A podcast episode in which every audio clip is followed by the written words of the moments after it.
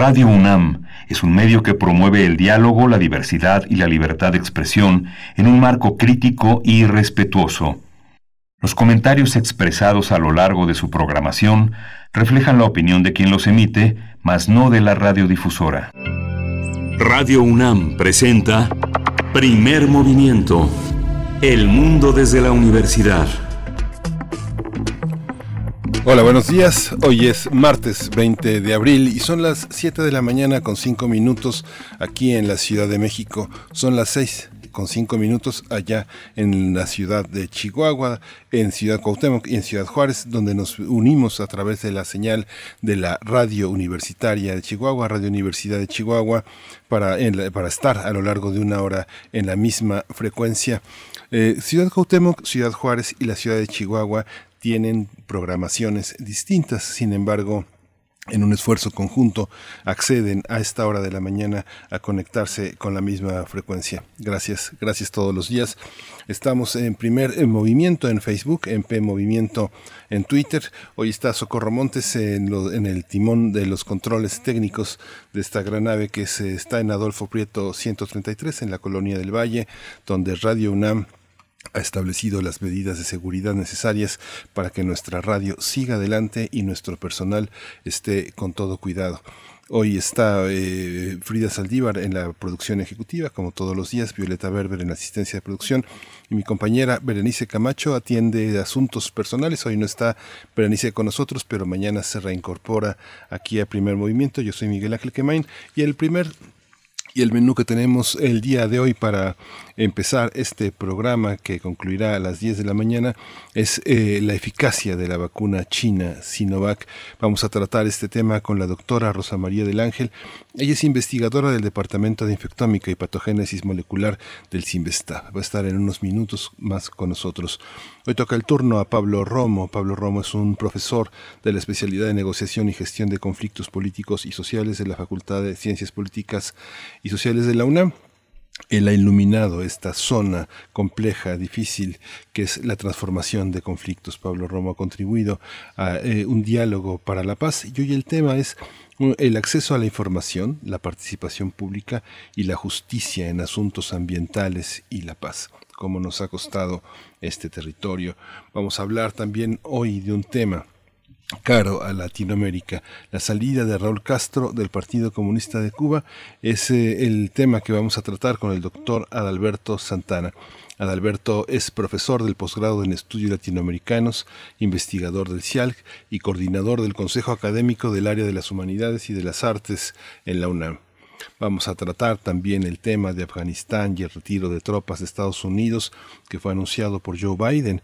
Eh, la maestra Daniela López Rubí, candidata a doctor en Ciencias Políticas y Sociales, profesora de la FES Aragón, será la encargada también de iluminar esta zona.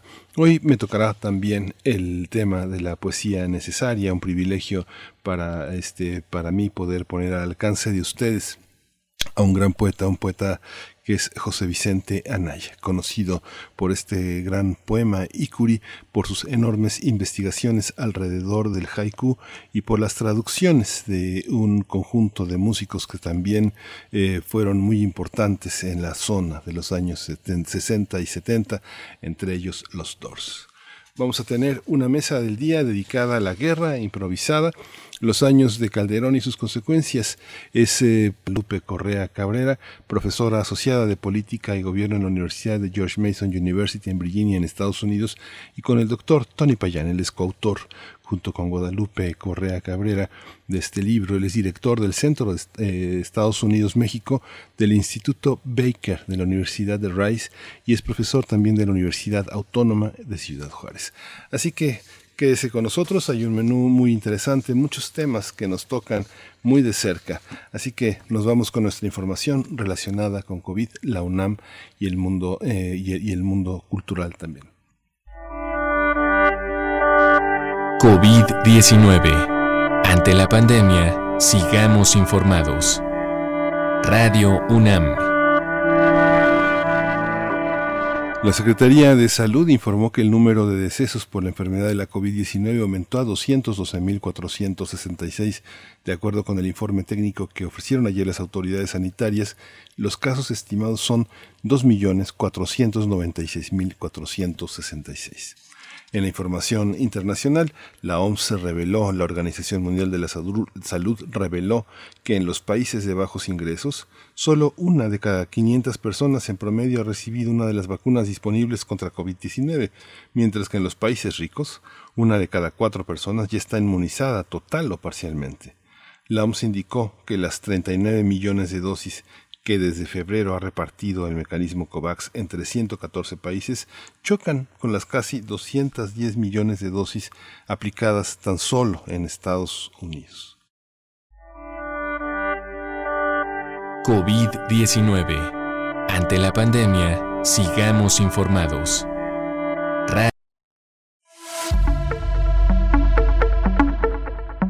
Estudiantes de la Facultad de Derecho de la UNAM lograron el primer lugar en la edición 35 del concurso Jean Pictet de Derecho Internacional Humanismo elaborado en Durres, Albania. Daniela Sánchez Monroy, Jessica Alejandra Nieto Cravioto y Ángel Trejo Munguía son los universitarios triunfadores que posicionaron a la Facultad de Derecho entre las mejores del mundo al demostrar el potencial de la abogacía universitaria mexicana al imponerse a sus pares de instituciones de educación superior de Europa, Asia y América. Hasta el 20 de junio, la sala virtual del Museo Universitario de Arte Contemporáneo, el MUAC, va a presentar la tercera pieza de la serie Rescatando mi propio cadáver del artista conceptual Julieta Aranda no se lo puede perder. La propuesta de Julieta Aranda consiste en explorar todo esto que compone la sensibilidad especial del siglo XXI con videos que conjuntan de manera técnica los lenguajes poéticos y documentales, explotando la técnica de montaje para generar sentido y plantearnos tantas preguntas como posibles respuestas. La tercera pieza de la serie Rescatando a mi propio cadáver está disponible en la página del MAC, .mx, así de sencillos. Exposiciones, se va a exposiciones, sala 10, Julieta Aranda, así que bueno, va a poder disfrutar de una, de una enorme visión, una visión contemporánea de nuestro acontecer actual. Vamos a iniciar esta mañana con música. Vamos a escuchar Esperión 21, Jordi Zabal en ejecución, Negrilla 4, Zambella Gurumbe.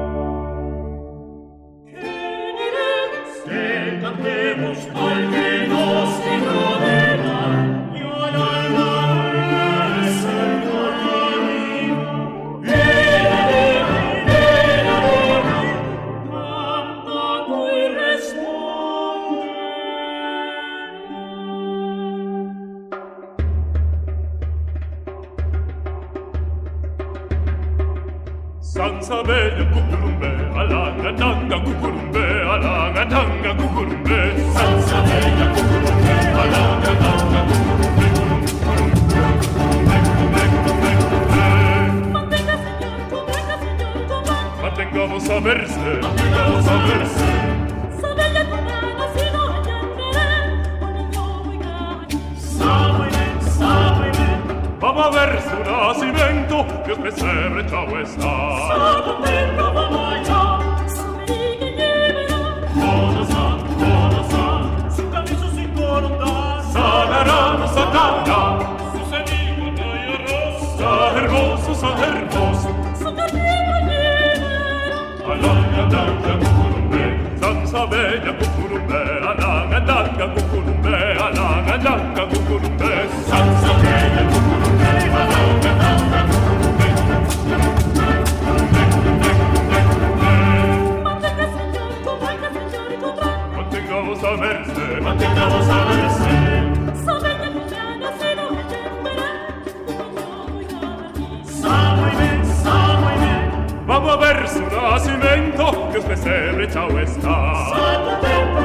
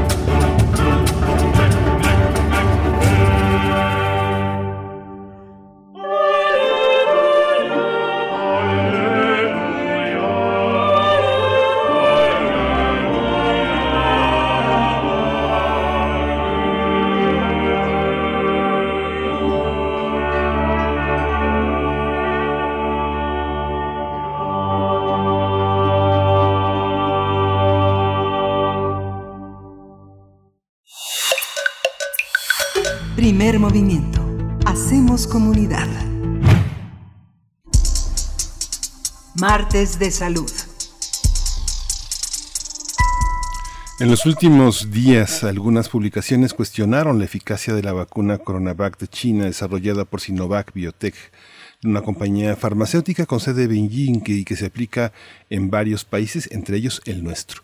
De acuerdo con esta revista especializada eh, de Economist, los últimos resultados de la efectividad del biológico no resultan tan alentadores porque los ensayos clínicos de fase 3 que se llevaron a cabo en trabajadores de la salud en Brasil arrojaron una tasa de eficacia del 50.7%. Este dato, según la revista, está apenas por encima del umbral del 50% que estableció la Organización Mundial de la Salud para las vacunas contra COVID-19. Sin embargo, hay otro estudio, ese se realizó en Chile y demostró que esta vacuna tuvo un 67% de efectividad en la prevención de contagios sintomáticos por SARS-CoV-2. La investigación chilena analizó durante casi un mes 10.5 millones de personas inscritas en el sistema público de seguro de salud e incluyó a personas que habían recibido una, dos o ninguna dosis. Según los hallazgos, el nivel de protección en escenarios reales de la vacuna de Sinovac fue del 96.5%. Para prevenir hospitalizaciones, 99.6%, para evitar que las personas ingresen a las unidades de cuidados intensivos y del 99.9% para prevenir muertes. A su vez, un estudio turco apuntó que tenía un 83.5 de efectividad. Vamos a conversar sobre este tema complejo eh, con, eh, sobre la eficacia de la vacuna de Sinovac ante las distintas notas de prensa e informes que circulan entre nosotros en los últimos días con la doctora Rosa María del Ángel. Ella ha estado generosamente con nosotros en primer movimiento y es investigadora del Departamento de Infectómica y Patogénesis Molecular del CIMBESTAF. Doctora eh, Rosa María del Ángel, muchas gracias por estar esta mañana con nosotros. Bienvenida aquí a primer movimiento. Al contrario, a ustedes, muy buenos días. Muchas gracias. Pues eh, una gran variedad de noticias circulan en torno a las vacunas, la vacunación, su eficacia, sus posibilidades, efectos secundarios. ¿Cómo observa usted eh, eh, la, la, presencia pública, mediática de una vacuna como Sinovac que recibe, este, cómo, cómo la recibimos? Bueno, Sinovac, si bien es una vacuna diferente a las que hemos tenido, porque esta es una vacuna de virus inactivado, este ha demostrado distintas eficacias en distintos países, como mm. usted bien lo menciona en este momento. Esto puede deberse a muchos factores. Uno, el fondo genético de la población, o sea, la población de Turquía, la de Chile, la de Brasil puede ser diferente. Por el otro lado, las este, variantes que están circulando en este momento en esos países. Y, por ejemplo, lo que se ha visto es que aún las vacunas de Pfizer y Moderna que han demostrado tan buena eficacia también tienen una efectividad menor contra las variantes, por ejemplo, sobre todo las que están circulando en Brasil o la que está circulando en Sudáfrica o en Reino Unido. Entonces, eso también es relevante, o sea, si la vacuna se aplicó en una población donde una variante que es mucho más virulenta o que se propaga con mayor facilidad está circulando, entonces también van a tener una eficacia menor. Entonces, eh, aquí realmente tenemos un rango de variación que va desde el 50 hasta el 90%, ¿no? Lo que es relevante, o sea, eh, este sí es importante, la primera dosis de esta vacuna no parece proteger mucho, entonces lo cual es importante considerarlo. Las personas que reciban esta vacuna tienen que seguirse cuidando hasta que no reciban una segunda dosis. Y la otra es que este, lo relevante de estas vacunas, al igual que de, la, de, Moderna, Pfizer y algunas otras de mayor eficacia, es que protegen contra, o sea, en muy buen porcentaje, contra hospitalización, contra enfermedad grave y contra muerte. Eso sí coincide en la mayoría, o sea, la mayoría están en el rango del 90% para arriba de protección contra las formas severas de la enfermedad que finalmente es uno de los elementos que nosotros queremos, ¿no? Que, las personas no ingresen al hospital, no tengan una enfermedad severa o no o no mueran, ¿no? Por, por la enfermedad. esta, esta situación de entrar al hospital, tener una enfermedad grave o llegar a fallecer, eh, de, qué depende? ¿En, ¿En todas las vacunas que se nos ofrecen en el planeta tienen, tienen esas características en distintos grados? Sí, o sea, la mayoría de ellas tienen entre un 90 y un 100% de protección contra las formas graves o contra la hospitalización o contra la muerte. Que eh, finalmente eso es lo que se quiere, ¿no? O sea, si la persona de todas maneras se contagia en cierta proporción, la mayoría de ellas, o sea, nuestro porcentaje del 50% o del 70% o del 90% es esas personas, el resto de ese porcentaje puede tener una infección sintomática moderada, ¿sí? Desde leve a moderada pero en general la mayoría de ellas tienen un porcentaje de eficacia del 90 al 100% contra enfermedad severa o contra muerte, ¿no? Que eso es el punto más relevante. ¿Cada país eh, le tiene, le tiene que entrar y comprar a lo que haya o, o, eso también obedece a un sentido de planeación? Escuchábamos a decir a la jefa de gobierno que los profesores se van a vacunar en la Ciudad de México con cancino, con una sola dosis. Vimos en Brasil que la segunda dosis, alrededor de 343 mil personas no regresaban, no regresan, las están buscando para que regresen a aplicarse la segunda dosis. ¿Es un problema entre nosotros? ¿Es un problema este, generalizado entre las poblaciones del planeta que no regrese la gente por su segunda dosis?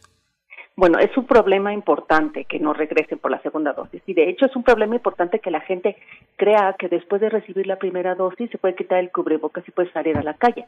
O sea, no se trata de eso. Después de la primera dosis hay varias vacunas que requieren un cierto tiempo. O sea, en general estamos hablando de 21 o 28 días. Hay otras que se van desde 8 a 12 semanas para que se reciba la segunda dosis. La primera dosis no genera esa protección de la que estamos hablando. O sea, en algunos casos, por ejemplo, esta tiene una protección como del 30% después de la primera dosis. Entonces, hay que seguirse cuidando y hay que ir a tomar la segunda dosis. Entonces, este, o sea, es muy importante que la gente considere y además después de la segunda dosis tienen que pasar entre 14 a 21 días para que la persona alcance la, la eficacia que la vacuna reporta. Entonces, o sea, realmente tenemos que estar cuidándonos en un periodo largo, ¿sí? O sea, estamos hablando de dos meses más o menos en que las personas tienen que haber recibido sus dos dosis y además este, mantenerse cuidadas, ¿no? Todavía. Ahora, la otra que también es importante es que cada país compró las vacunas o las que estaban disponibles o las que el presupuesto les permitía o las que las condiciones este, de, de, su país permitían, ¿no? O las que en el momento de, de negociaciones este, se, determinaron. Entonces, por ejemplo, hubo países que compraron muchas más dosis de las que necesitaban, ¿no? Pero porque previeron que a lo mejor alguna no pudiera funcionar de la mejor manera o los tiempos de entrega no pudieran haber sido los mejores. Entonces, pues tuvieron una muy buena cantidad de vacunas este, y le apostaron a la mejor, como Estados Unidos, a vacunas que tienen una alta eficacia, ¿no? Este, esto fue una cuestión de, de eh, negociar muchas veces antes de tener los resultados finales, ¿no? De, de las eficacias de las distintas vacunas. Ahora las vacunas, por ejemplo, de RNA sí son más caras, este y que son Moderna y Pfizer y además pues requieren un almacenamiento específico no que no en todos los lugares este, del mundo se tiene O sea, hay que llegar y aplicar las vacunas en esos casos, si no se, se, se, se, caducan por cuestiones ambientales. Sí, no, y además, o sea, lo importante aquí es que, una, hay que adquirir una buena cantidad de dosis y dos, hay que aplicarlas rápido. O sea, eso es súper importante porque estamos teniendo una carrera contra las variantes. O sea, estamos teniendo el surgimiento de nuevas variantes. Y si además tenemos un proceso de vacunación lento, donde las personas no están llegando a una segunda dosis para alcanzar el máximo de eficacia, esas personas tienen la posibilidad de infectarse. O sea, a lo mejor estas personas vacunadas con una dosis este, o con dos dosis, pero con una población pequeña que tiene esas dos dosis, pues pueden infectarse y como ellos van a tener anticuerpos contra las variantes, o sea, más importantes, digamos, las de origen, van a ir seleccionando las variantes que son las que pueden escapar al sistema inmune, que son precisamente las que están ocasionando pues mayor problema en el mundo. Entonces, si nosotros no aplicamos las vacunas rápido, con las dos dosis en un alto nivel de la población, el virus va a seguir circulando y tenemos el riesgo de que surjan nuevas variantes que sean mucho más este, transmisibles o que en un momento dado puedan escapar de la, de la protección de las vacunas, ¿no? Entonces, realmente es una carrera en la que tenemos que este, trabajar duro en la vacunación de la gente, ¿no? Cuando usted habla también al principio de la conversación de, lo, de los factores genéticos, ¿a eso se le puede llamar también idiosincrático? Este, pues pudiera ser, o sea, aquí por ejemplo, juegan papeles importantes la raza, pero también juegan papeles importantes la comorbilidad, las comorbilidades. Entonces, por ejemplo, hay poblaciones, o sea, la población mexicana es una población bastante susceptible, o sea, tenemos un alto índice de obesidad, de diabetes, de hipertensión, entonces, todos estos factores también juegan en contra de la población. Entonces, si además tenemos una población que está pobremente vacunada, entonces, pues eso se, se complica aún más, ¿no? El caso de las vacunas que eh, ha tenido México, ¿usted considera que son, eh, que son, que sí han sido las, eh, la, hemos tenido la oportunidad de tener acceso a vacunas que a lo largo del tiempo, desde este tiempo con, alta eficacia, ¿usted considera que ha sido una política acertada en, el, en la adquisición de estos biológicos? Pues mire, o sea, yo creo que hay algunas vacunas que, por ejemplo, todavía no tienen los estudios terminados como esta, ¿no? Este, este Cancino no tienen todavía los estudios publicados en, revistas, o sea, sino solamente estamos teniendo los reportes de los estudios de fase 3 que están en curso. Algunas otras ya fueron probadas desde hace tiempo, entonces este, y los resultados fueron publicados en revistas como Lancet, New England Journal of Medicine, etcétera, ¿no? Entonces, en algunos casos, pues sí estamos usando algunas vacunas que todavía no sabemos exactamente cuál es la eficacia y todavía están corriéndose los estudios de fase 3, ¿no? Este, y por el otro lado, pues tenemos poca población vacunada, ¿no? Estamos hablando de que nosotros tenemos aproximadamente el 3% de la población vacunada totalmente y un 8 o 9% más o menos de la población vacunada con una sola dosis. Entonces, este, pues tenemos problemas importantes en ese sentido. Y por el otro lado, este, el, el plan de vacunación, pues ha abordado, primero sí se abordó la, el personal médico, que aparentemente no todo el personal médico está totalmente vacunado, que eso debería de ser una prioridad. Por el otro lado, este, empezaron a vacunar personas de 60 y más, que está bien porque es una población vulnerable pero ahora se empezó con, el, eh, con la parte de maestros. Sin embargo, estamos también dejando de lado una población muy importante que fue la que más este, llegó a los hospitales, que son toda la población que tiene comorbilidades. O sea, las personas que tienen obesidad, diabetes, hipertensión de hace tiempo, enfermedades cardiovasculares importantes, y esa población, si bien alguna pudiera estar dentro de la parte de los 60 y más, hay muchas otras de las partes de la población que están entre los 40 y los 60 años, ¿no? Que en este punto no están siendo una prioridad y que probablemente puedan ser un punto importante de, del incremento en el número de casos si no seguimos este, vacunando con una gran velocidad, ¿no? Las personas que salen ah, del país a vacunarse, ¿Qué factor de qué, qué, qué, significa en el marco de una población? ¿Es significativo el número? La población, por ejemplo, que en México está en la frontera y que tiene posibilidad por sus empleos, por sus eh, eh, actividades de vacunarse en los Estados Unidos, que hay una enorme facilidad de vacunarse, ¿eso afecta? Este, yo sería la idea, bueno, o sea, mucha gente se está yendo y yo creo que están haciendo bien porque finalmente están obteniendo una protección en este momento que en, en el caso de México pues no saben cuándo van a poder obtener, ¿no? Entonces, este, si Estados Unidos está este, abriendo esta posibilidad, pues eh, pues finalmente ayuda a que se controlen el número de casos en nuestro país, ¿no?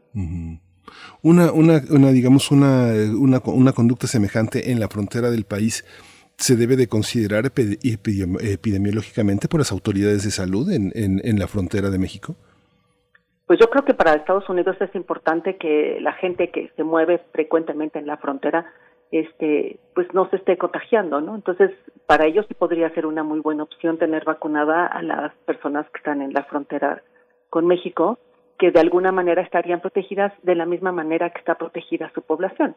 Ahorita estamos hablando que Estados Unidos abrió la vacunación hasta personas de 16 años, entonces estamos hablando de que Estados Unidos para julio más o menos podrá tener vacunado más o menos como el 85% o 90% de su población, lo cual es extraordinario. La acción de las vacunas en población joven, eh, ¿qué complejidad tiene, doctora? Es una, es eh, personas adolescentes, uno podría considerarlas a partir de los 13 años hasta los 24 años, o este, hay comorbilidades asociadas a su edad. No, lo que sucede es que de alguna manera no se habían hecho los estudios clínicos para demostrar la eficacia de las vacunas en este, en este rango de edad. Pero de hecho Pfizer ya corrió un, este, un estudio con adolescentes como de 12 a 15 años y todo parece indicar que tiene muy buen nivel de protección. Y tampoco había sido una población en la que se considerara muy necesario porque en general no habían tenido casos este, graves ocasionados por la enfermedad. Sin embargo, en, recientemente en las, con la circulación de las nuevas cepas, lo que se ha visto es que se ha empezado a tener casos este, serios de enfermedad en población joven. Entonces, esto pues nuevamente abre el, la perspectiva de que hay que vacunar a toda la población porque estas nuevas variantes están teniendo como blanco una población mucho más joven que la en esta tercera ola que las que tuvimos en la primera y segunda ola, ¿no? Entonces, el nivel de protección que tienen que empezar a buscar las vacunas, pues también tiene que ser hacia población más joven por estas por estos nuevos casos, ¿no? Y de hecho ya también este eh, compañías como Pfizer o Moderna están empezando a diseñar este vacunas dirigidas hacia estas nuevas variantes que de la de alguna manera pudieran este a lo mejor en un tercer este refuerzo mejorar la protección contra estas variantes que que sí tienen una protección un poco menor, ¿no? El reconocimiento que usted hace de los factores este, genéticos, ¿usted cree que en una población tan diversa como México se está tomando en, en cuenta esa multiplicidad de factores? ¿Hay un, ¿Hay un mapa, hay una aproximación de quiénes somos en términos de la comorbilidad asociada a factores genéticos? Más están siendo hospitalizadas y bueno, está hipertensión importante, obesidad y diabetes como puntos muy importantes, ¿sí? y eso ya lo sabe el sector salud. Entonces, este, no sé, o sea, es importante que a lo mejor, este, eh, pues no sé, cómo dirijan eh, la, la, protección de las vacunas a esa población, porque finalmente es, este, es una población muy vulnerable y que son los que vimos hospitalizados en la, en la, en la primera y en la segunda ola, ¿no? Sí. Sí, uno conoce, no sé, en, mi caso conozco varias personas que se han infectado, familias completas y que se han recuperado afortunadamente y que entre ellos hay como una especie como de victoria contra la adversidad y contra la muerte. Hay esta sensación de invulnerabilidad a un posible recontagio. ¿Esto es cierto o es una ilusión de la recuperación? Este, es una ilusión, yo creo, o sea, sí se ha visto que hay personas que está, que han vuelto a tener una infección con, con el virus. Lo que se sabe es que probablemente es mucho más fácil tener buenos niveles de anticuerpo a una persona que se recuperó de la enfermedad y después fue vacunada. O sea, mm. este, al, de hecho se ha visto que, por ejemplo, las dosis, las vacunas que son de dos dosis, con una sola dosis, en las personas que tuvieron una enfermedad, una infección previa, pueden tener buenos niveles de anticuerpos. Entonces, este, no se debe de considerar como una victoria el que ya se haya una persona contagiado, porque se ha visto que hay personas que mantienen un buen número de anticuerpos durante unos varios meses, pero hay otras que no, o de hecho tienen muy bajos niveles de anticuerpo o no este, se lo convierten después de una infección, ¿no? Entonces, este, es muy importante que las personas se sigan cuidando y además ahorita este pues en México no ha llegado todavía claramente una tercera ola pero es una posibilidad muy cercana no sí. entonces no podemos este olvidar este esta esta posibilidad porque ya vivimos una segunda ola muy dramática entre diciembre enero febrero con los hospitales llenos con colas para obtener oxígeno etcétera etcétera y este y ahorita pues la vacunación está siendo mínima en, cuanto al porcentaje de la población que está vacunada pues tampoco podemos cantar victoria porque no tenemos un sistema de vacunación tan eficiente no y de hecho por ejemplo lo que se ha visto en, en Israel que tiene una cobertura muy impresionante de las dos dosis y el resto ha recibido una sola dosis que tardaron unas semanas en que los números de ingreso a los hospitales cayeran o sea que, entonces, y ellos sí ya están viendo el resultado de, este sistema de vacunación, pero tienen una, una vacunación de casi toda la población, ¿no? De hecho, ya permitieron el que la gente saliera a la calle sin cubrebocas, etcétera, etcétera. Pero eso no se puede hacer hasta que un porcentaje alto de la población no esté vacunada. Y estamos hablando que en este punto, con el surgimiento de las variantes, tenemos que tener una inmunización más o menos del 85% de la población para considerar que vamos a reducir de manera importante el número de casos. Sí, aunque bueno, uno piensa en, en, Israel y, la organización de la población que vive permanentemente en, en una situación como de prevención, de guerra, de, catástrofe, permite una organización enorme y la población y el tamaño de Israel eh, lo hace también un, un, país como con ciertas facilidades para poder para poder aplicar eh, todas las todas las eh, todas las situaciones epidemiológicas óptimas, ¿no? Sí, pero por ejemplo países como India ha aplicado 116 millones de vacunas. Sí, claro. Entonces, este, y es un país que no tiene las condiciones de Israel, que bueno, Israel tiene muy poquita población, ¿no? Estados Unidos ha aplicado más de 150 millones de vacunas. Entonces, este, pues el, el asunto es que hay que moverse mucho más rápido, yo creo, en el, en el asunto de las vacunas, porque es la forma en que vamos a poder tener una protección, sobre todo con la circulación de estas nuevas variantes, ¿no? Que finalmente sí es una carrera contra ellas. O sea, mientras más permitimos que el virus siga circulando en una población, más posibilidades tenemos de que ese virus genere variantes y que estas variantes puedan escapar a las vacunas o que sean más virulentas o que sean más transmisibles, que es lo que hemos visto con estas nuevas variantes, ¿no? Sí, las variantes, la, presencia de las variantes en el sistema de vacunación actual, usted lo ve, este, es mesurable, es alta, es muy peligroso, pero es, es mesurable, se puede calcular. Bueno, se puede ir haciendo seguimiento, que es lo que han hecho muchos países, ¿no? Lo que hacen es, secuenciar este, los virus que están infectando a las nuevas personas que están entrando a los hospitales. Entonces, no se tiene que secuenciar todos los virus de todas las personas, pero mm. sí tomar muestras de determinadas, o sea, de las personas que están ingresando al hospital y ver cuáles son las variantes que están presentes. Y es así como se han dado cuenta de que hay nuevas variantes y es muy claro cómo empiezan a surgir, no sé, en una determinada parte de la población, por ejemplo, en uno de cada 100 que ingresa al hospital existe una variante y después si esta variante es muy eficiente para, transmitir, para transmitirse, lo que se ha visto es que después empieza a ser el 30% de las personas tienen la variante, el 50% de las personas tienen la variante, el 80% de las personas tienen la variante. Entonces llega un punto en el que dice, bueno, o sea, el 80% de todas las personas que están al hospital están teniendo esta variante, esta variante está jugando un papel importante en la transmisión de la enfermedad en este sitio, ¿no? Entonces, eso es lo que se hace normalmente, es, es dar un seguimiento de las variantes que están presentes en las personas que están ingresando a los hospitales. En un país como el nuestro, ¿qué es lo que usted percibe que coloca de una manera lenta la aplicación de vacunas? Todo el mundo sale muy contento, hasta los que se consideran adversarios de la cuarta transformación y del gobierno salen agradecidos. Eh, hay una atención, hay una gran colaboración de la gente, pero ¿qué es lo que hace que la vacuna se aplique de una manera tan lenta, que tengamos porcentajes tan, tan bajos de personas protegidas? Bueno, una es que las vacunas están llegando poco a poco. O sea, realmente este, el número de vacunas que están llegando hasta este momento, o sea, tenemos más o menos como 18 millones de vacunas, ¿no? Más o menos han llegado como 18, 19 por ahí, según lo que yo me acuerdo. Este, pero estamos pensando, por ejemplo, que son 15 millones de personas de 60 y más, y esas requieren dos dosis. Entonces, al menos tendríamos que tener 30 millones de vacunas para 30 millones de dosis para poder proteger a esa población solamente y no la estamos teniendo en este momento. Entonces, eh, o sea, ni siquiera estamos teniendo una cobertura de, ese, de esa población. Entonces necesitamos una que lleguen más vacunas y dos mejorar la eficacia de, la eficiencia de, aplicación de vacunas. Y, y, yo creo que mucho de esto se debe a, a las maneras en que se ha optado por aplicar la vacuna. O sea, nosotros tenemos, o sea, México es un país que eh, durante los años ha sido muy eficaz en, la aplicación de vacunas, ¿no?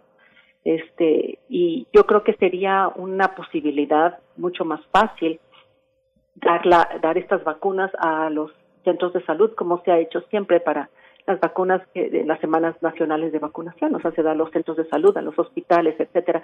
Y esto permitiría una distribución y una eficacia mucho mayor para la aplicación de las vacunas pero, o sea, se ha optado por otros tipos de, de, estrategias, ¿no? Para, para poder aplicar las vacunas. Entonces necesitamos que lleguen más vacunas en menor tiempo y una aplicación más, este, más eficiente. El tema ha sido la corrupción, ¿no? Toda la gente con influencias que se quiere saltar la fila y que ha sido, eh, hemos visto hasta conflictos de tratar de detener retenes en Michoacán, en Guerrero, en Oaxaca, ¿no? Es algo que ha sido muy dramático, ¿no? Sí, eso sí. Y la otra es que, o sea, si la gente tuviera la certeza de que va a haber vacunas para todos en corto tiempo, pues a lo mejor esto no ocurriría. O sea, si nosotros tuviéramos disponibilidad de muchísimas vacunas, no sé, si en este momento dijéramos, bueno, México tiene 70 millones de vacunas, 80 millones de vacunas, pues la gente no se preocuparía. Está seguro de que se va a tocar en corto tiempo, ¿no? Y la otra es que yo siento que ha sido, este, o sea, no han, la población blanco ha ido cambiando. O sea, primero dijeron al personal de salud de este, primera línea y luego, bueno, a las personas que también van a estar en las campañas y, bueno, a los mayores de 60 años, ahora a los maestros. Entonces, como que estamos brincando de una población a otra. Este, los tiempos inicialmente propuestos tampoco han sido, no se han ido cumpliendo. Entonces, pues a veces la gente tiene poca certeza, ¿no? Por eso la gente está empezando a viajar, los que tienen posibilidades de hacerlo, están empezando a viajar a Estados Unidos o a algunos otros lugares para tratar de obtener la vacuna, porque es difícil saber si en México vamos a contar o no con la vacuna en corto tiempo. Sí, es muy dramático, doctora. La estoy exprimiendo. Íbamos a hablar de Sinovac, pero eh, este, una, una persona, un investigador de su calibre, bueno, es un privilegio y es una, es una, es un gran aporte para nuestros radioescuchas. Quería preguntarle también en este, eh, este factor, eh, Emmanuel Macron en Francia, que también en situaciones muy semejantes a las que tenemos nosotros, el 31 de marzo señaló que se iban a reincorporar las actividades escolares a, finales, hacia finales de abril.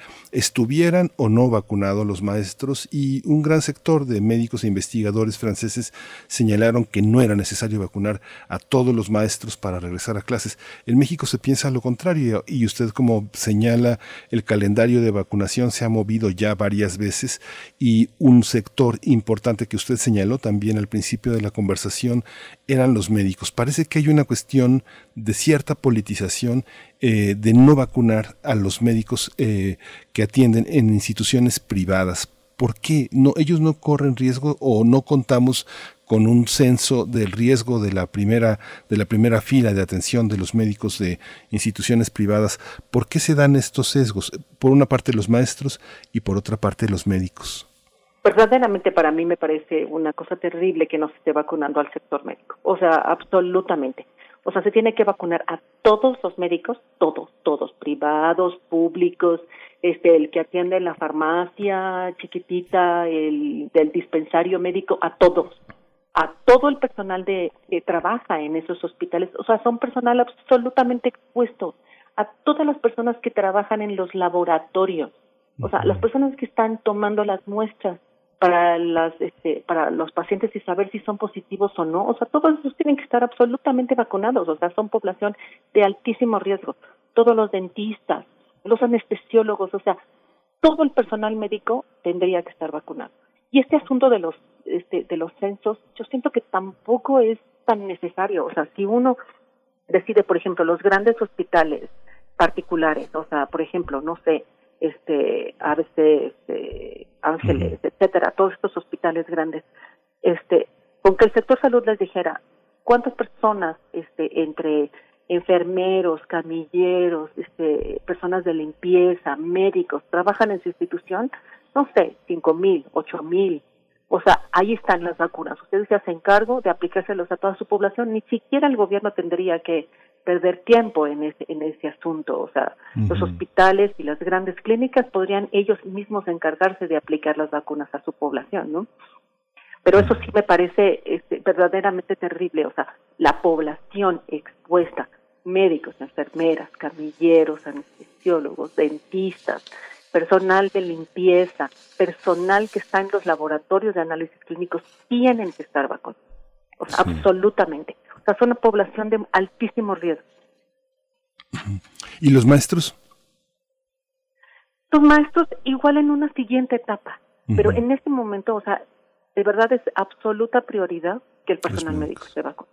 O sea, no puede ser, o sea, en, todos los países del mundo, la Organización Mundial de la Salud, o sea, en todos lados se ha aplicado las vacunas a los médicos sin distinción de en dónde trabajan. Pues nos quedamos con esa, con esa reflexión. Yo también, eh, personalmente coincido con el grado de riesgo que tiene la persona que atiende está en la farmacia, está en los pequeños consultorios, estos consultorios de explotación donde trabajan nuestros prospectos de residentes, pero, pero bueno, todos estamos expuestos, toda la gente que trabaja en el sector salud. Doctora Rosa María del Ángel, investigadora del Departamento de Infectómica y Patogénesis Molecular del CIMESTAP, siempre es un privilegio hablar con usted. Este, gracias por su generosidad esta mañana y nos quedamos con toda esa reflexión. Muchas gracias, doctora. Al contrario, muchas gracias a ustedes. Muy buen día. Hasta luego.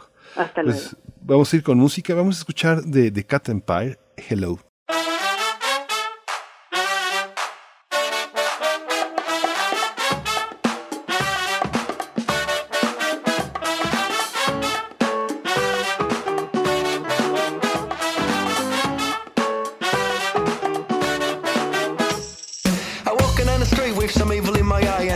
In my head that were making me feel high. On my head was a hoodie, in my ears was some bass. I was walking around my dog when I saw that sexy face come towards me. With a little cheeky smile, if she was a phone, I pick her up and dial the fire brigade. Or zero zero zero, she stole me my tracks and said, I'm a hello, hello. Oh, hello, hello.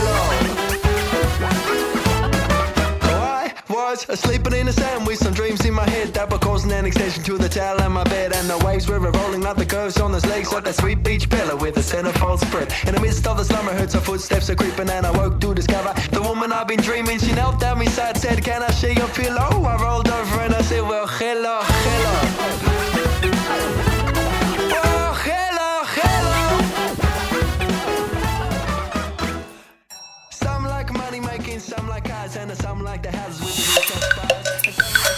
Primer movimiento. Hacemos comunidad. Primer movimiento.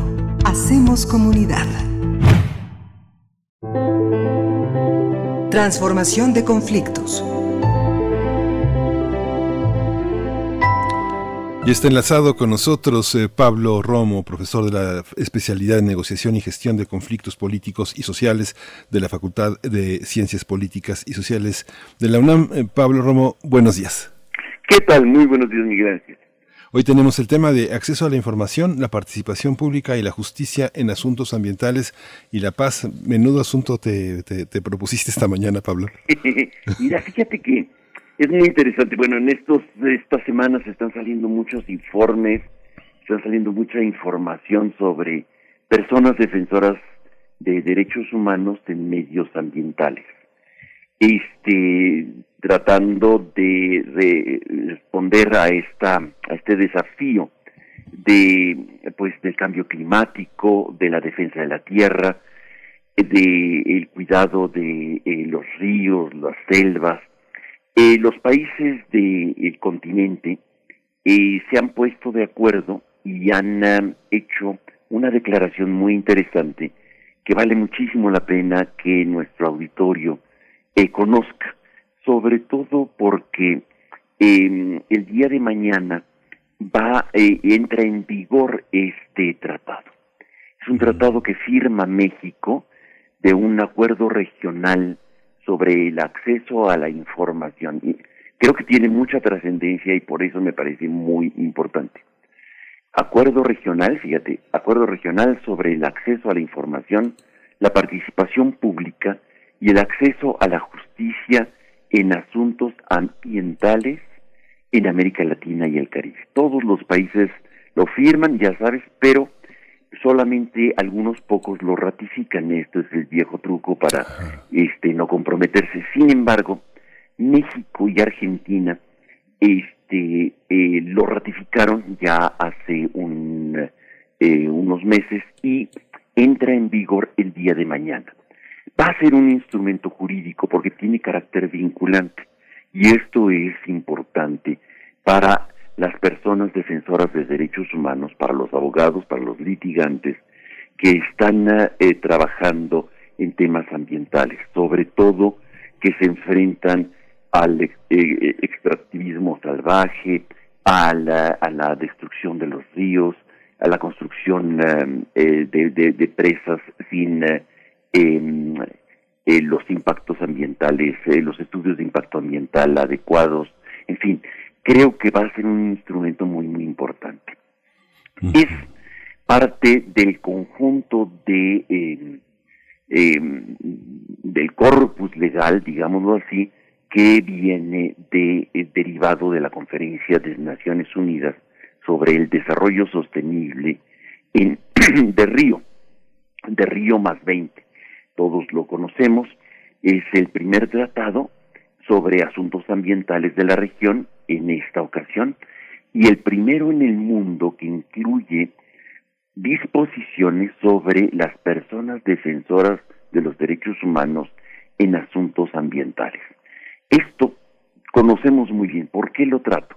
Porque me parece que es importante que la construcción de paz atraviesa por instrumentos jurídicos que nos ayuden a defendernos de situaciones en donde hay una depradación, hay una este, erosión de los sistemas ambientales eh, de una manera crasa y eh, hay muchas personas, hombres y mujeres, que están dando su vida. De hecho, hace unos días salió el informe de, em, eh, de la red Todos los Derechos para Todas y Todos, que se llama, y lo recomiendo muchísimo para nuestro auditorio, se llama La situación de las personas defensoras de derechos humanos en México 2019-2020. Este informe es muy interesante y muy dramático porque además de muy bonito, lo han hecho muy bonito el diseño. Está en línea. Está en línea y lo pueden encontrar todos los que quieran acceder al sitio de la red, en donde señala que han sido asesinados 45 personas defensoras de derechos humanos en el último del, del 2019 y 2020. en dos años han sido asesinadas 45 personas, defensoras de derechos humanos. Creo que muchas veces pasa desapercibido y solamente alguno que otro es reconocido y, o conocido y por eso impacta tanto. Es curioso e importante resaltar donde hay más eh, este, eh, asesinatos en este país es en Chihuahua, Chiapas y sobre todo en Oaxaca, Oaxaca y Guerrero.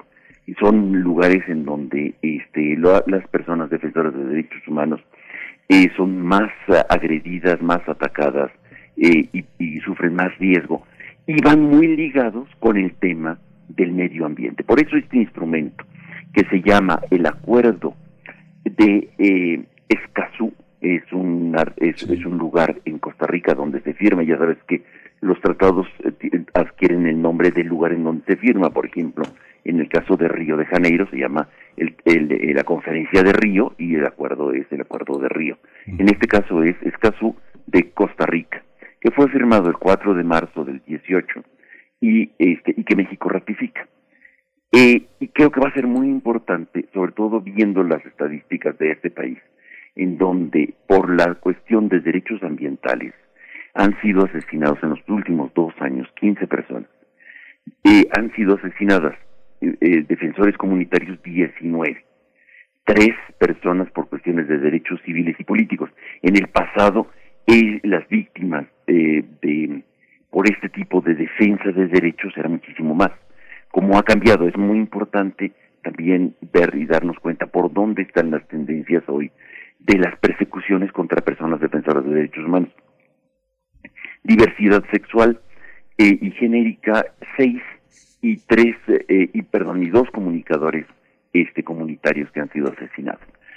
Esto se enmarca dentro de eh, lo que en los últimos años hemos estado viendo y que la Comisión Interamericana en su último informe que también vale la pena conocer y que ha salido el día de antier, es que se llama Capítulo 5, Seguimiento de Recomendaciones Formuladas por la Comisión Interamericana de Derechos Humanos en, sus informes de país o temáticos. Es un seguimiento al informe de eh, es un, eh, a, las recomendaciones que ha hecho la Comisión Interamericana este en los últimos años y lo compila en este informe anual. El capítulo 5 es muy recomendable porque da seguimiento a las recomendaciones formuladas por la Comisión Interamericana en donde aparece justamente la necesidad de la protección a las personas defensoras de derechos humanos y periodistas también, por supuesto, ¿no? Va en este conjunto, pero hoy centrándonos en el tema fundamental de la eh, del acuerdo regional sobre el acceso a la información y la participación pública y el acceso a la justicia en asuntos ambientales en América Latina, es muy relevante señalar este acuerdo que también está en, eh, en la página de, déjame ver, aquí está, en la página de la CEPAL. Lo pueden encontrar en la página de la CEPAL y se llama este así o si no el acuerdo eh, el acuerdo de Escazú que Costa Rica. Con eso lo puede encontrar cualquiera eh, que lo busque y es muy importante porque el carácter vinculante genera obligatoriedad a, eh, los juzgadores de aplicarlo y de reconocerlo. En su pequeño eh, expresión de, tiene una serie de artículos muy pequeños, realmente no es un documento muy grande, y en donde recupera evidentemente los principios básicos de los derechos humanos como es el de igualdad, el de transparencia, no, no regresión y principio de progresividad, etcétera. Todos estos estos principios que conocemos bien de los derechos humanos, pero ahora tienen un, em, un, tres aspectos importantes que para concluir. Uno, el, el acceso a la información va a ser obligatoria y, si no, tiene este, esta, esta normatividad que obliga a los estados a expresarlo. Mecanismos independientes para vigilar, evaluar y garantizar el derecho a la información. Generación y divulgación de información ambiental. cualquier persona puede pedirlo y tiene un carácter eh, obligatorio para los estados, no solamente para el federal, sino para los estados eh, del país. Participación pública en los procesos de toma de decisiones cuando tienen un impacto ambiental. Y por último, el asunto que es, me parece, eh, de, suma importancia es el acceso a la justicia en asuntos ambientales. Es el artículo octavo en donde señala claramente cómo acceder a la justicia y la obligatoriedad de, de tomar en cuenta los estados dentro de su corpus legal local para poder defender a las personas defensoras de derechos humanos. Esto genera un espacio de protección y evidentemente eh, ayuda a la construcción de una normatividad de la defensa del medio ambiente. Y a los defensores del medio ambiente, Pablo. Así es, sobre todo a, quienes son más perseguidos. Lo estamos viendo, son en este momento los que más están siendo perseguidos y están en riesgo. Sí, pues ya nos dieron las ocho, Pablo, pero bueno, es muy interesante esto que propones porque también es un modelo para defender a periodistas. Es algo, es algo muy interesante. Yo creo que es algo que tendríamos que continuar reflexionando. Te agradecemos muchísimo, Pablo por todas las sugerencias. Son muchas sugerencias. Gracias. Ahí está. Gracias, nos despedimos de la radio eh, Universidad de Chihuahua. Nos dieron las ocho, vamos a la espotiza este, y regresamos. Quédese aquí en Radio UNAM en primer movimiento. Encuentra la música de primer movimiento día a día en el Spotify de Radio UNAM y agréganos a tus favoritos.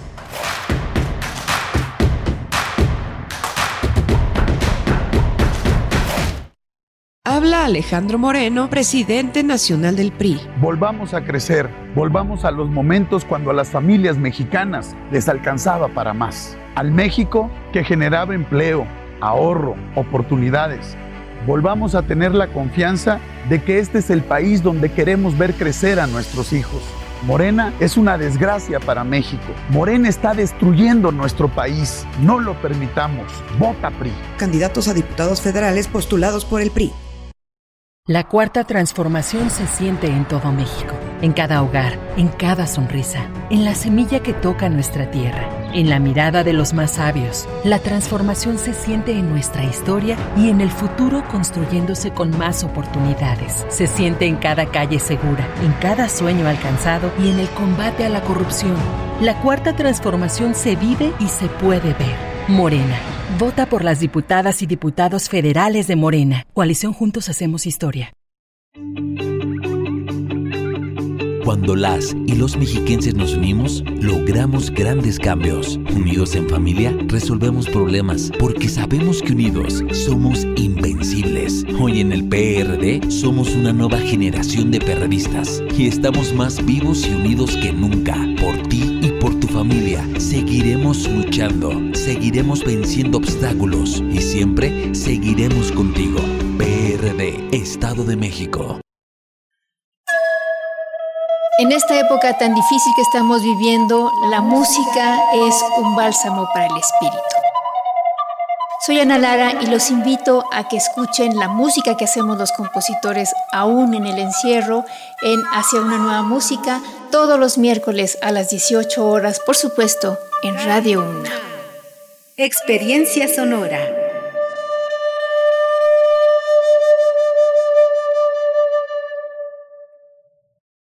¿Dónde la dejé?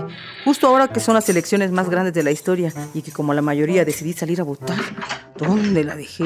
¿Ma? Ay, hija, extravié mi INE y no sé qué hacer. Tranquila, aún estás a tiempo de sacar una reimpresión idéntica. Es muy sencillo. Puedes hacerlo hasta el 25 de mayo. ¡Qué alivio!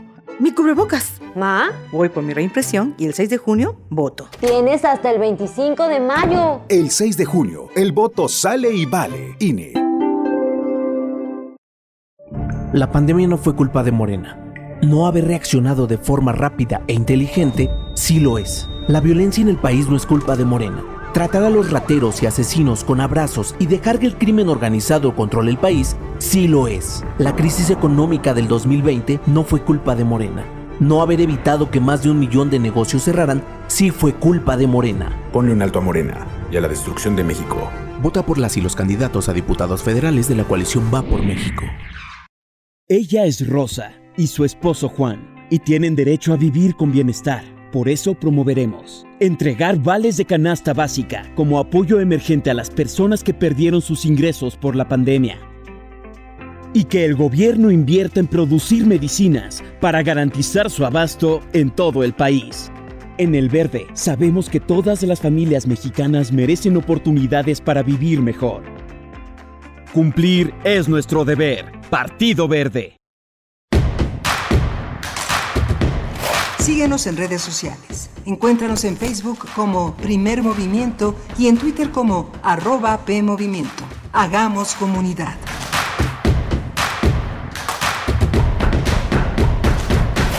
Buenos días, bienvenidos todas y todos. Esto es Primer Movimiento, es la segunda hora de Primer Movimiento. Estamos en Radio UNAM. Hoy es eh, martes 20 eh, de abril, son las 8 de la mañana con 5 minutos. Las 8 de la mañana con 5 minutos también en Morelia, Michoacán, donde está la radio Nicolaita, ya casi medio siglo de esta gran radio que se despliega en, eh, en Morelia, Michoacán y con quienes estamos vinculados, estamos conectados con una misma programación de 8 a 9 de la mañana.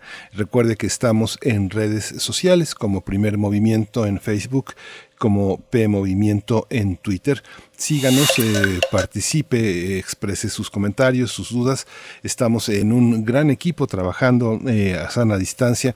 Mi compañera Berenice Camacho no está el día de hoy, está atendiendo asuntos personales, familiares, profesionales. Mañana se reintegra a esta eh, emisión también a distancia. Está Frida Saldívar en la producción ejecutiva, está eh, Violeta Berber en asistencia de producción y Socorro Montes eh, timoneando, timoneando esta, esta gran nave. Hoy vamos a tener en esta segunda hora temas internacionales que presiden en la segunda hora de primer movimiento, la salida de Raúl Castro del Partido Comunista de Cuba. Vamos a tratar este tema con el doctor Adalberto Santana, ya ha estado con nosotros, es profesor del posgrado en estudios latinoamericanos, un hombre que conoce profundamente la situación en Latinoamérica y vamos a tener también un tema complejo, difícil, Afganistán y el retiro de las tropas de Estados Unidos que ya ha anunciado Joe Biden. Lo vamos a tratar con la maestra Daniela López Rubí. Ella es eh, doctorante en Ciencias Políticas y Sociales, es profesora de la FES Aragón y también una amplia conocedora del tema. Hace unos minutos estábamos eh, conversando también con Pablo Romo, que nos previene sobre la necesidad de eh, conocer el acuerdo de Escazú, porque es un ejemplo de participación internacional vinculante que protege a los defensores de derechos humanos. Y yo le insinuaba al final de la conversación que es un buen inicio para discutir formas de protección internacional vinculantes para proteger a periodistas que también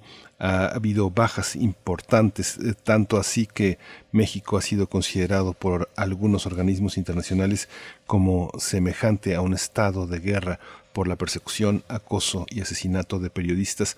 En la mañana tuvimos a la doctora Rosa María del Ángel, ella es investigadora del Departamento de Infectómica, que estará en nuestro podcast. Es importante las consideraciones que la doctora eh, Rosa María del Ángel eh, vertió, porque es eh, fundamental conocer, sumarnos a los esfuerzos propios del gobierno federal de esta vacunación tan lenta, pero que es esperanzadora, no bajar la guardia, mantener el cuidado, estar cerca de los nuestros y atentos a los síntomas. Ella puso un acento importante en vacunar a todas las personas del sector salud, no solamente a los médicos. Ha sido una exigencia que hemos visto en manifestaciones eh, permanentes de, de, estos trabajadores, pero que este, pues tenemos que sumarnos solidariamente. Hay personas que llegan con síntomas a una farmacia, hay personas que todavía en esta vieja tradición van a la farmacia en el espíritu de la botica por un remedio, por un consejo, por un, por un este, por un espaldarazo, por un consuelo. A mucha gente va y dice me siento mal y el, hombre de la farmacia lo consuela y le da algo para que mejore su situación. Así que todas estas personas tienen que estar protegidas bajo la óptica de una persona que conoce, que está, que también está al frente en distintos órdenes de esta pandemia. Eh, si no hay alguna otra cuestión, pues nos vamos a nuestra nota internacional justamente con el tema de Cuba. Primer movimiento. Hacemos comunidad. El líder cubano Raúl Castro anunció el pasado 16 de abril su retirada de la jefatura del Partido Comunista Cubano. Aunque ostentaba el cargo político más poderoso en la isla, aseguró que su renuncia se debe a que quiere dar paso a una nueva generación. Ya se anticipaba este hecho debido a que Castro tiene 89 años y lleva al frente del partido desde la muerte de su hermano Fidel Castro en 2016, hace cinco años. El presidente Miguel Díaz Canel, que tiene 60 y que dirige el gobierno cubano desde 2018, asumió ayer las riendas del único partido político legal en Cuba. Hay que señalar que tanto la isla como el Partido Comunista habían estado bajo la dirección de alguno de los hermanos Castro desde la revolución de 1959 en enero aunque podría considerarse como el fin de la era Castro después de seis décadas en el poder, lo más probable es que no sea así y es que el expresidente no solo deja las riendas a los simpatizantes del comunismo, sino que considera que sus opositores son débiles todavía. Sin embargo, ese cambio llega en un momento difícil para Cuba, principalmente porque la pandemia sumió a la isla en una dura crisis económica. El PIB cayó el 11% el año pasado, la inflación se disparó tras la unificación monetaria y cambiaria que inició en enero, el dólar se cotiza oficialmente a 24 pesos, se cambia en el mercado negro a cerca de 50. Además, es notorio el desabasto de alimentos, productos básicos y medicinas y las colas para adquirir esos productos pues son grandes. A esto se suman tensiones acumuladas con Estados Unidos durante los últimos años. Y bueno, todo esto, todo este contexto que le doy para iniciar esta conversación es eh, para, para entendernos y tener un suelo en común sobre el significado de la salida de Raúl Castro de la cúpula del Partido Comunista. Así que le doy la bienvenida al doctor y mi gratitud al doctor Adalberto Santana, profesor del posgrado en estudios latinoamericanos, investigador del CIALC, coordinador del Consejo Académico del Área de las Humanidades y de las Artes. Doctor Adalberto Santana, gracias, gracias por estar con nosotros, por su generosidad esta mañana. Buenos días. Muy, muy buenos días, Miguel Ángel. Eh, eh, ¿Cómo, por dónde empezar a hablar? Yo recuerdo este, quienes, que, quienes queremos, quienes, eh, para quienes Cuba forma parte de nuestra historia diplomática, social, económica, filosófica. Cuba ha tenido problemas a lo largo de muchos años distintos. Lo que refería hace unos momentos forma parte de un horizonte conocido en Cuba. ¿Qué significa en este momento esta transición de un viejo líder que recuerda a uno más viejo pero vigente en muchos cubanos, que es Fidel Castro? Sí, eh, creo que es importante hacer mención en lo que ayer aconteció en Cuba, en la reunión del octavo Congreso del Partido Comunista Cubano, que eh, en ese momento y en esa ocasión, pues el, el general Raúl Castro Ruz, pues dejó de ser su primer secretario general, renunció precisamente a seguir ostentando ese cargo y solamente quedará como un ciudadano más de Cuba, no por diferencia renunció al secretario del partido, sino precisamente por el cambio generacional. Recordemos que Fidel Raúl Castro, precisamente tiene 89 años, y junto con él hay otros tres dirigentes muy importantes, tenemos dirigentes históricos, Ramiro Valdés, Guillermo García y José Ramón Machado Ventura, que por su edad pues ya dejan la estafeta y se la pasan a otra nueva generación de Revolución 19 de abril, que también se conmemora en esa fecha es el 60 aniversario de la derrota que el pueblo cubano y sus fuerzas armadas le hicieron a la invasión mercenaria que en 1961 pues atacó Playa Larga y Playa Girón. O sea, es una fecha muy significativa y a esos 60 años pues renuncia el comandante a la dirección para darle paso y darle la estafeta a una nueva generación de revolucionarios cubanos que han sido formados dentro de la revolución y que hoy plenamente tienen que encargarse de la dirección del partido y de la reconstrucción que Cuba permanentemente tiene que ir haciendo, dado el bloqueo norteamericano que ha padecido por más de 60 años. Esa que digamos en términos generales es el acto simbólico de lo que ayer fue esta entrega del secretariado general del Partido Comunista Cubano que deja eh, el el, comandante Raúl Castro en manos de, de actual presidente de Cuba, Miguel, Miguel Díaz Canel. Que hay una visión que desde el, desde el exterior frente a Cuba se tiene. Eh, Miguel Díaz Canel es un hombre sin uniforme, que no tiene el apellido Castro y que ha construido su carrera de una manera pues muy, muy, muy rápida, muy vertiginosa, pensando en que hay otros eh, colaboradores de la revolución que tienen por lo menos 10 o 15 años más que él, que han vivido otros procesos de la revolución, pero que sin embargo él toma la estafeta. Es una cuestión también generacional. ¿Qué representa Díaz Canel para el contexto de Latinoamérica? La interlocución siempre con la gran autoridad de este hombre tan alto, barbado, con una, con una, eh, con una cosa un poco mesiánica también. Quien tuvo oportunidad de conocer a, Fidel Castro sabe lo impactante que es eh, esa figura. Miguel Díaz Canel tiene esa, ese poder personal.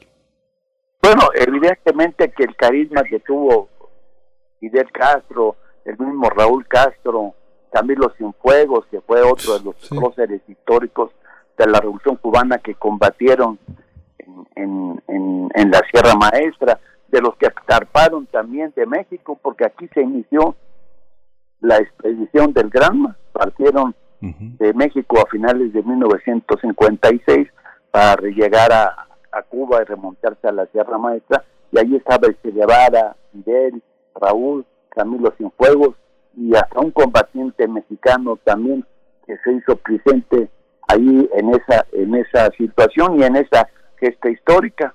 Pero hoy llega una nueva generación que no llega hoy, sino que ha sido un cambio paulatino que se ha dado y que Miguel Díaz Canel pues representa, dijéramos, a esta nueva generación que decíamos ha sido formado por la revolución, que ha demostrado su entereza y sus ideales y que ya está en manos de la conducción de ese partido. Él es un ingeniero que ha sido, que hemos formado dentro de la juventud comunista. Recordemos que el Partido Comunista se forma en los años 60 con la integración de varias organizaciones revolucionarias de Cuba, entre ellas el antiguo Partido Comunista, el movimiento 26 de julio, del que vienen los principales dirigentes como Raúl y Fidel Castro y el director revolucionario.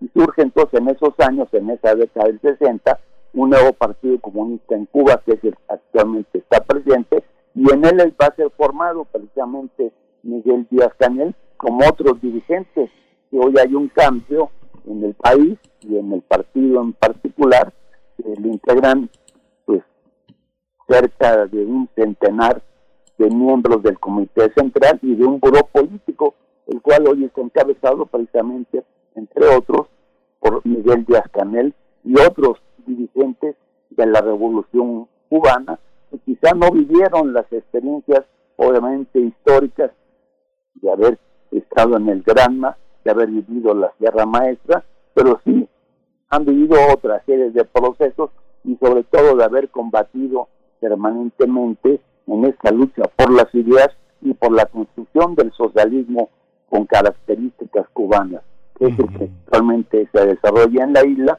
y que ha demostrado dentro de la pandemia, por ejemplo, que hoy vivimos, pues que Cuba, a pesar de ese bloqueo, es un país, es una revolución que ha apoyado a diversos países para enfrentar la pandemia.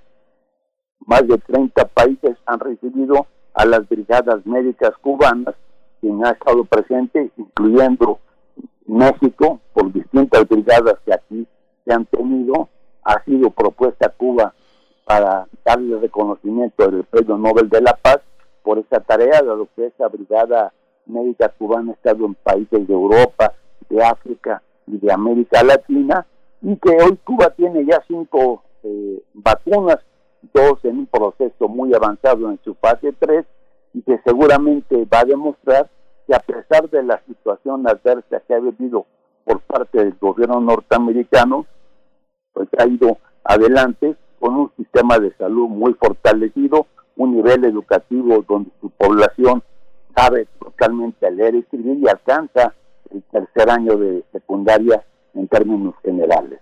Esa es la fortaleza ideológica y política de una revolución que hoy está a cargo de un nuevo dirigente y de una nueva generación.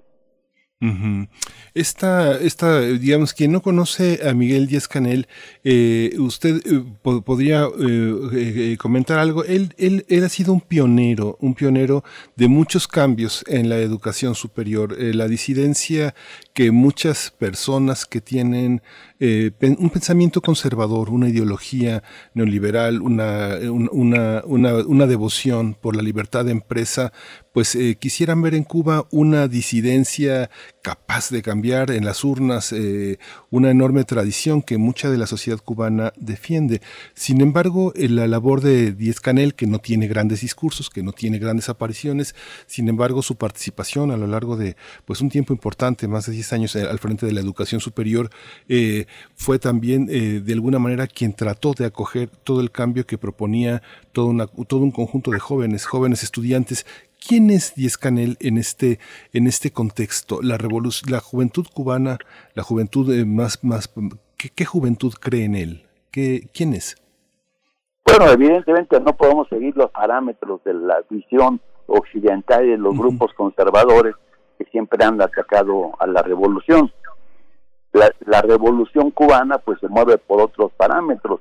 Y un ejemplo es que él fue precisamente, digamos, un ingeniero muy destacado por su militancia revolucionaria, pero también destacó en sus últimos años antes de ser presidente como ministro de Educación de Cuba. Y esto pues lo vemos que poco ocurre en el escenario político latinoamericano mundial, que un ministro de Educación llega a ser presidente de un país, lo cual pues nos habla precisamente de un paradigma distinto al que tradicionalmente conocemos, donde un político pues viene de otra formación y de otra práctica política, ¿no? Aquí viene precisamente de la parte que ha logrado Cuba, pues fortalecerse y desarrollarse mucho más. Pensemos que Cuba es de los países que porcentualmente tiene más médicos en torno a su población, tiene una gente muy preparada en sus distintos niveles, a pesar del bloqueo que se vive, que ha generado pues una sociedad que no es una sociedad de consumo, donde la libertad precisamente del pueblo cubano está en el parámetro de la construcción de una sociedad distinta, que es la sociedad del socialismo del siglo XXI, con las características cubanas. Y esto pues ha, ha impedido el pleno desarrollo de su economía por la presión de los Estados Unidos. Pues al frente de este modelo de desarrollo, hoy en día lo va a continuar Miguel Díaz Canel. Y en buena medida, pues él tiene toda la mística revolucionaria, pero dijéramos no de un dirigente histórico, sino de un cuadro formado en el proceso revolucionario que llega hoy al poder. Sí, es que es un hombre que nació eh, dos años eh, después de la, o al año siguiente de la Revolución Cubana. Es un hombre que, que eh, ha toda su existencia vital, ha estado en ese marco. A mí me llama la atención, no sé, doctor, usted cómo lo aprecie, pero observaba yo el censo de 2012, un censo en el que la población cubana, el 64% es blanca, el 26-27% es mestiza o mulata y el 9% es de origen africano Esta composición étnica, él es de origen asturiano. ¿Qué, es, qué, representación en la sociedad cubana de hoy significa el, el color del piel? ¿E, ¿Eso quedó atrás? ¿Quedó atrás?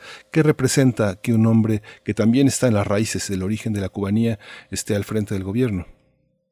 Bueno, la, sociedad cubana en términos generales es, es mezclada como todo el resto del mundo.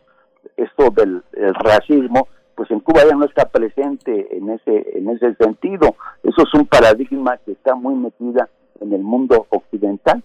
De hecho, ningún país en el mundo es químicamente puro. O sea, pensemos, y en el caso de Cuba, bueno, pues sus orígenes, sus tradiciones, pues es un pueblo muy antiguo, más antiguo que el resto de nuestra América Latina, por diversas razones. Una de ellas, porque ahí se van a condensar precisamente todas las migraciones que van a venir, por un lado, del viejo mundo, hayan sido europeas, en este caso particularmente españolas, canarias o del África, con la esclavitud que se dio, y también por el asentamiento de los distintos grupos de, indígenas que prevalecían en la isla, como los caribes, más la esclavitud de los mayas, que todavía hasta principios del siglo XX fueron exportados hacia Cuba. Esa población maya que llegó allá, pues fue también esclavizada, decíamos todavía hasta principios del, del, siglo XX, aunque oficialmente la abolición de la esclavitud había establecido en 1878, pero es una, una realidad que generó con toda esta mezcla pues un mestizaje que a lo largo de la historia de Cuba ha ido avanzando. En buena parte de lo que fue el, régimen burgués oligárquico en Cuba y durante la dictadura de, Batista, pues evidentemente había un gran racismo. Con el proceso revolucionario, pues ese racismo va a ser erradicado, porque lo que está en el centro de, todo el desarrollo de la revolución, pues es el ideario marciano de que patria es humanidad, como lo decía José Martí. Y Cuba, bueno, sintetiza esa parte de la humanidad donde no hay la discriminación, como ocurre en el caso de México con otros indígenas o en otros países como en Brasil con la población negra y ya no dijéramos en los Estados Unidos.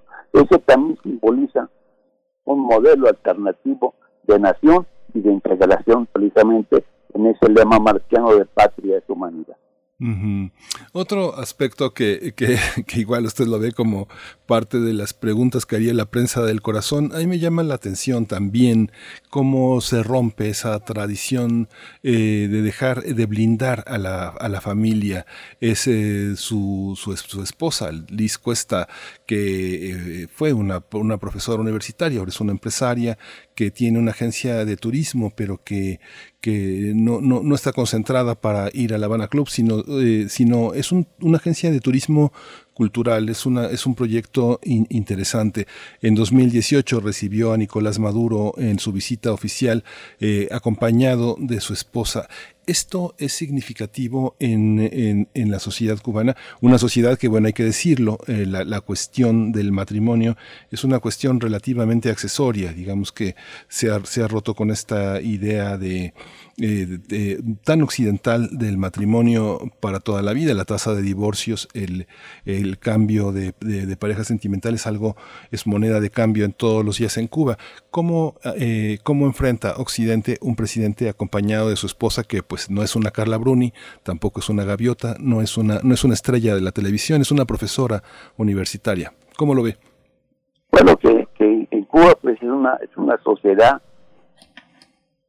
es que, que muestra una serie de valores distintos y hoy en particular eh, descansa su desarrollo en un aspecto que es muy importante para América Latina y especialmente para ese país, que es el turismo. Hoy en día gran parte de las empresas de Cuba y de los ingresos de sus recursos frescos pues vienen del turismo. Entonces no es extrañado que el, interés por el turismo hacia Cuba de conservar el socialismo, de conservar una de las ciudades más bellas del mundo como es La Habana, de conservar sus tradiciones y la construcción del socialismo, pues es un escaparate para Cuba.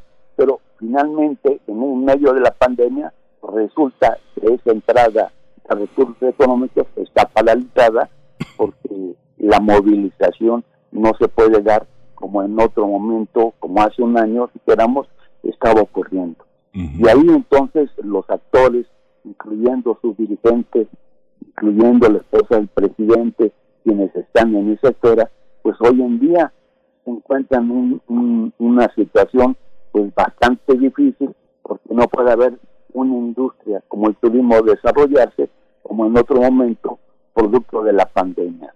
Y entonces, ¿qué tiene que hacer? Que bueno, han localizado algunas regiones de Cuba donde llegan los, los turistas a los jardines del rey, que es una zona mucho más controlada, siguen habiendo todavía algunos vuelos hacia los Estados Unidos, que con la llegada de Obama se abrieron, después Trump, antes de irse, pues cerró la llave precisamente para Cuba, recrudeció ese bloqueo, pero todavía se mantiene un lazo y una conexión.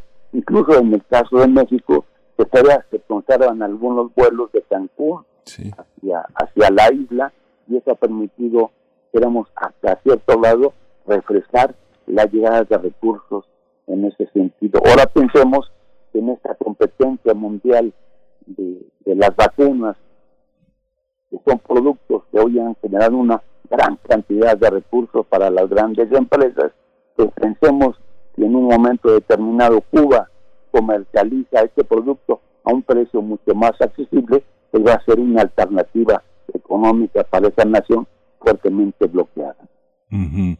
Hay una, hay una bueno, ya vamos cerrando esta conversación, doctor, pero también quería preguntarle una, una, una apreciación que, generalmente se hace desde la ciencia política, un aspecto de la ciencia política, el que Miguel Díaz Canel sea el, el, el, dirigente del Partido Comunista Cubano no impide que haya oposición. El presidente y al mismo tiempo eh, el titular del partido no genera una dificultad para que otros eh, liderazgos, otras oposiciones, aparezcan en Cuba?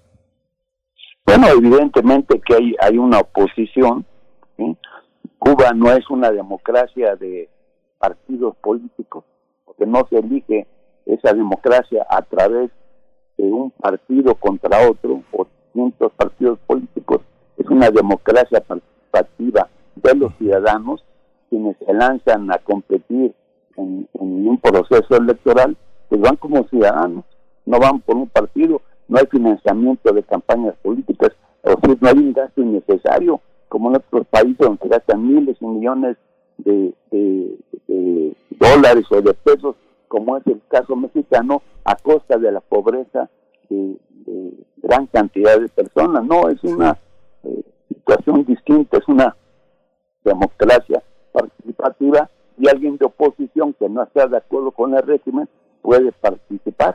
Lo que ocurre es que difícilmente quien está en contra de ese desarrollo del socialismo y de las libertades políticas y de los logros de la revolución, difícilmente gana un proceso electoral. Entonces, bueno, los Estados Unidos, que financian particularmente a través de sus propias agencias, como es la Agencia Central de Inteligencia o de la llamada mafia cubanoamericana, que desde Miami patrocina también a grupos contrarrevolucionarios, ¿sí?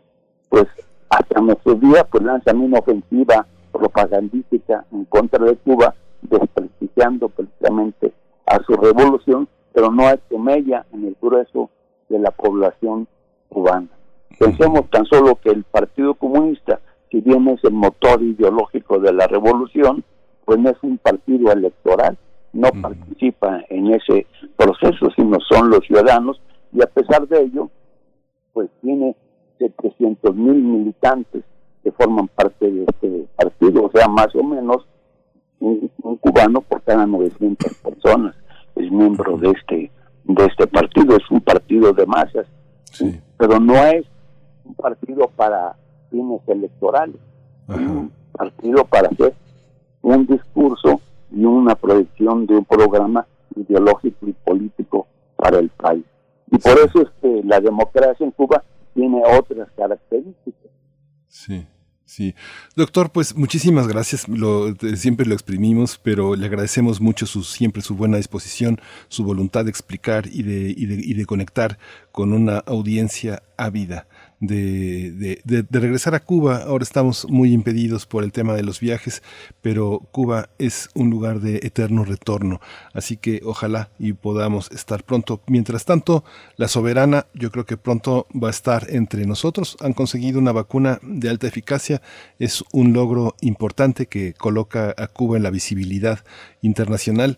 Así que bueno, ya lo volveremos, eh, ya volveremos a hablar, doctor Alberto Santana. Hay ya naciones de América Latina que van a colaborar con Cuba, pues produciendo esta vacuna, sobre, sobre todo la soberana número 2 y Abdala, que son las que van más adelante en su fase 3 de este proceso y que se convertirán en, bienes públicos para todos los países pobres del mundo. Sí, muchas gracias, doctor Adalberto Santana, profesor del posgrado en estudios latinoamericanos, investigador del CIALC y coordinador del Consejo Académico del Área de las Humanidades y de las Artes en la UNAM. Muchas gracias, buena mañana.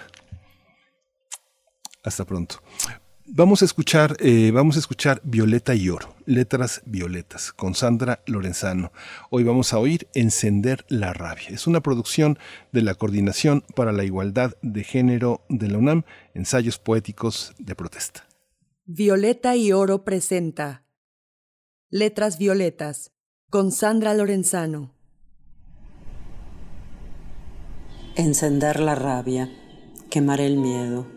La consigna es clara más clara aún es la bronca, el dolor, esta sensación de impotencia que nos devora por dentro. Por lo menos 11 mujeres serán asesinadas hoy en México. Podría ser yo, podría ser tú. Somos nosotras. Tres mil nombres pintamos hace un año en el Zócalo.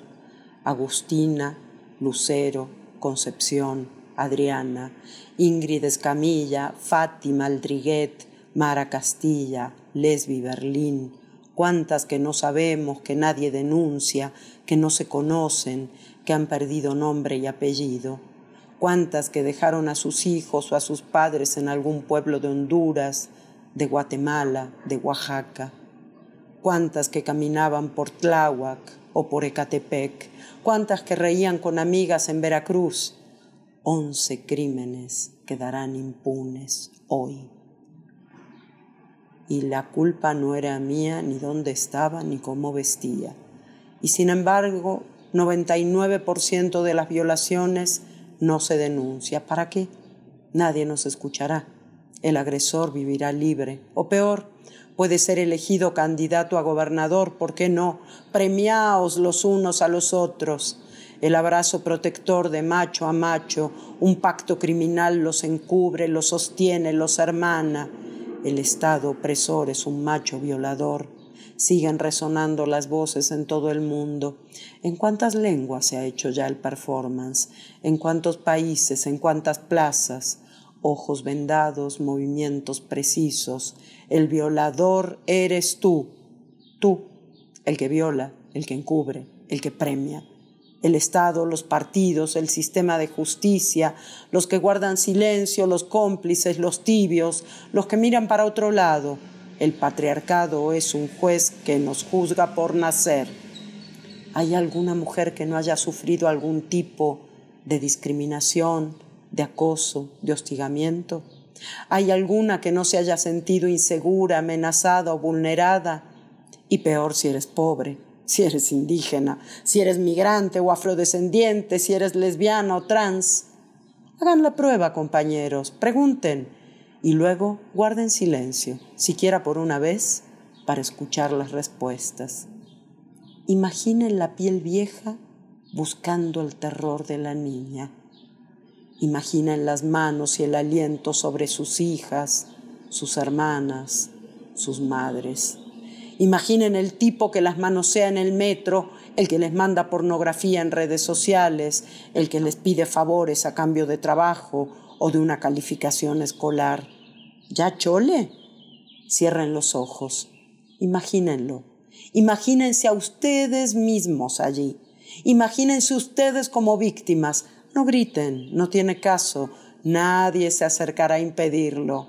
Raro, ¿verdad?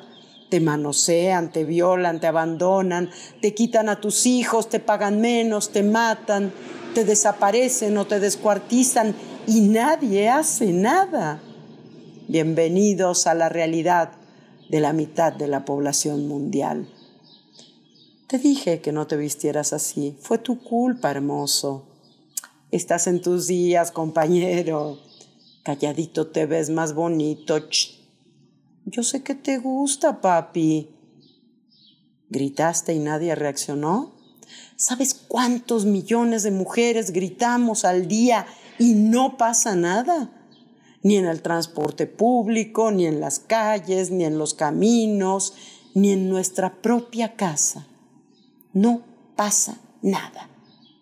En México, el 43.2% de las mujeres de 15 años y más sufrió algún incidente de violencia por parte de su pareja, esposo o pareja, exesposo o expareja o novio, durante su última relación. A cambio, nos dan la espalda, banalizan las protestas, se burlan, se ríen, unos a otros se apoyan, refrendan su pacto, se palmean la espalda. Que suene fuerte esa palmada, no vayan a creer que son raritos. No, señor, ya chole. Ya basta, mujeres, está reclamando por todo. Si en este país las tratamos muy bien, nos gusta la familia, somos bien amorosos. Un muro en torno a Palacio Nacional. ¿Cómo no se dan cuenta que es para protegerlas? El Estado opresor es un macho violador.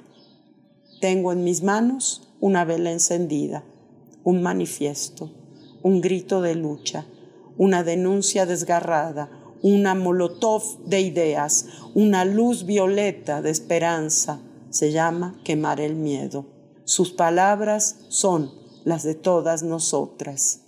Ellas dicen, juntas quemamos la criminal alianza entre el patriarcado y el capitalismo, juntas quemamos la explotación laboral, sexual y reproductiva, juntas quemamos las instituciones y estructuras patriarcales. Juntas quemamos la impunidad, juntas quemamos el sexismo, el machismo y la misoginia, juntas quemamos la heteronorma, juntas quemamos la maternidad obligatoria, juntas quemamos la culpa, juntas quemamos la violencia simbólica, doméstica y sexual, juntas quemamos las violencias inscritas en nuestros cuerpos y cuerpas. Juntas quemamos el pacto de silencio ante tanto abuso y opresión. Juntas quemamos el miedo. Las cenizas del viejo orden serán las semillas del nuevo. Juntas las sembraremos, escribo. Juntas, juntes, juntos. Otro mundo tiene que ser posible por las que están y por las que ya no están. Violeta y Oro presentó Letras Violetas con Sandra Lorenzano. Primer movimiento. Hacemos comunidad. Nota del día. El presidente estadounidense Joe Biden dijo que retirará a las tropas norteamericanas que aún quedan en Afganistán y señaló que los ataques terroristas del 11 de septiembre hace 20 años no pueden justificar que soldados continúen muriendo en el conflicto más prolongado del país. Su plan es retirar de forma paulatina a todos los efectivos estadounidenses que por el momento son 2.500 para el 11 de septiembre, aniversario de los atentados que fueron coordinados desde Afganistán. Tras el anuncio, el secretario general de la OTAN, Jens Stoltenberg, declaró desde Bruselas que la alianza accedió a enviar a casa a cerca de 7.000 efectivos de Afganistán a partir del próximo primero de mayo. Joe Biden destacó que Estados Unidos no puede seguir destinando recursos en una guerra irresoluble y esperar resultados diferentes. Por lo tanto, la retirada comenzará este primero de mayo en lugar de concluir para esa fecha, que fue el plazo para la salida plena bajo un acuerdo de paz alcanzado en 2020 entre el gobierno de Donald Trump y el talibán. Vamos a conversar sobre este tema, sobre este anuncio del retiro de tropas estadounidenses de Afganistán y sus implicaciones. Hoy está con nosotros la maestra Daniela López Rubí. Ella es doctorante en Ciencias Políticas y Sociales, es profesora de la FES Aragón. Eh, Daniela López Rubí, bienvenida. Muchas gracias por esta conversación, por estar con nosotros aquí en Primer Movimiento. Hola, buenos días, Miguel Ángel. Gracias a ustedes. Daniela, ¿cuál es el significado de este, de este retiro de tropas? Llama la atención esta cuestión de una guerra irresoluble. Que, este, ¿Qué quiere decir en el marco de este eh, intervencionismo norteamericano que se intensificó hace 20 años? Bueno, aquí el punto de mencionar que esta guerra en Afganistán es irresoluble, eh, podemos referirnos principalmente al hecho de que los talibán no han estado dispuestos a sentarse a ninguna mesa de diálogo mientras permanezca la presencia de Estados Unidos, ¿no? Eh, recordemos que el movimiento talibán nace precisamente en contra de todo lo que Occidente representa eh, desde la visión de Estados Unidos y, bajo esa lógica, los talibán eh, no han querido, no han promovido ningún diálogo con el gobierno afgano porque consideran que está sujeto a las disposiciones, ay, perdón, sujeto a las disposiciones de, del, del gobierno de Estados Unidos. Entonces, eh, si pensamos que esa es la raíz del conflicto eh, actual en Afganistán, pues evidentemente mientras permanezcan las tropas estadounidenses en el país, los talibán no se sentarán a ninguna mesa de diálogo y por tanto el conflicto se va a mantener latente.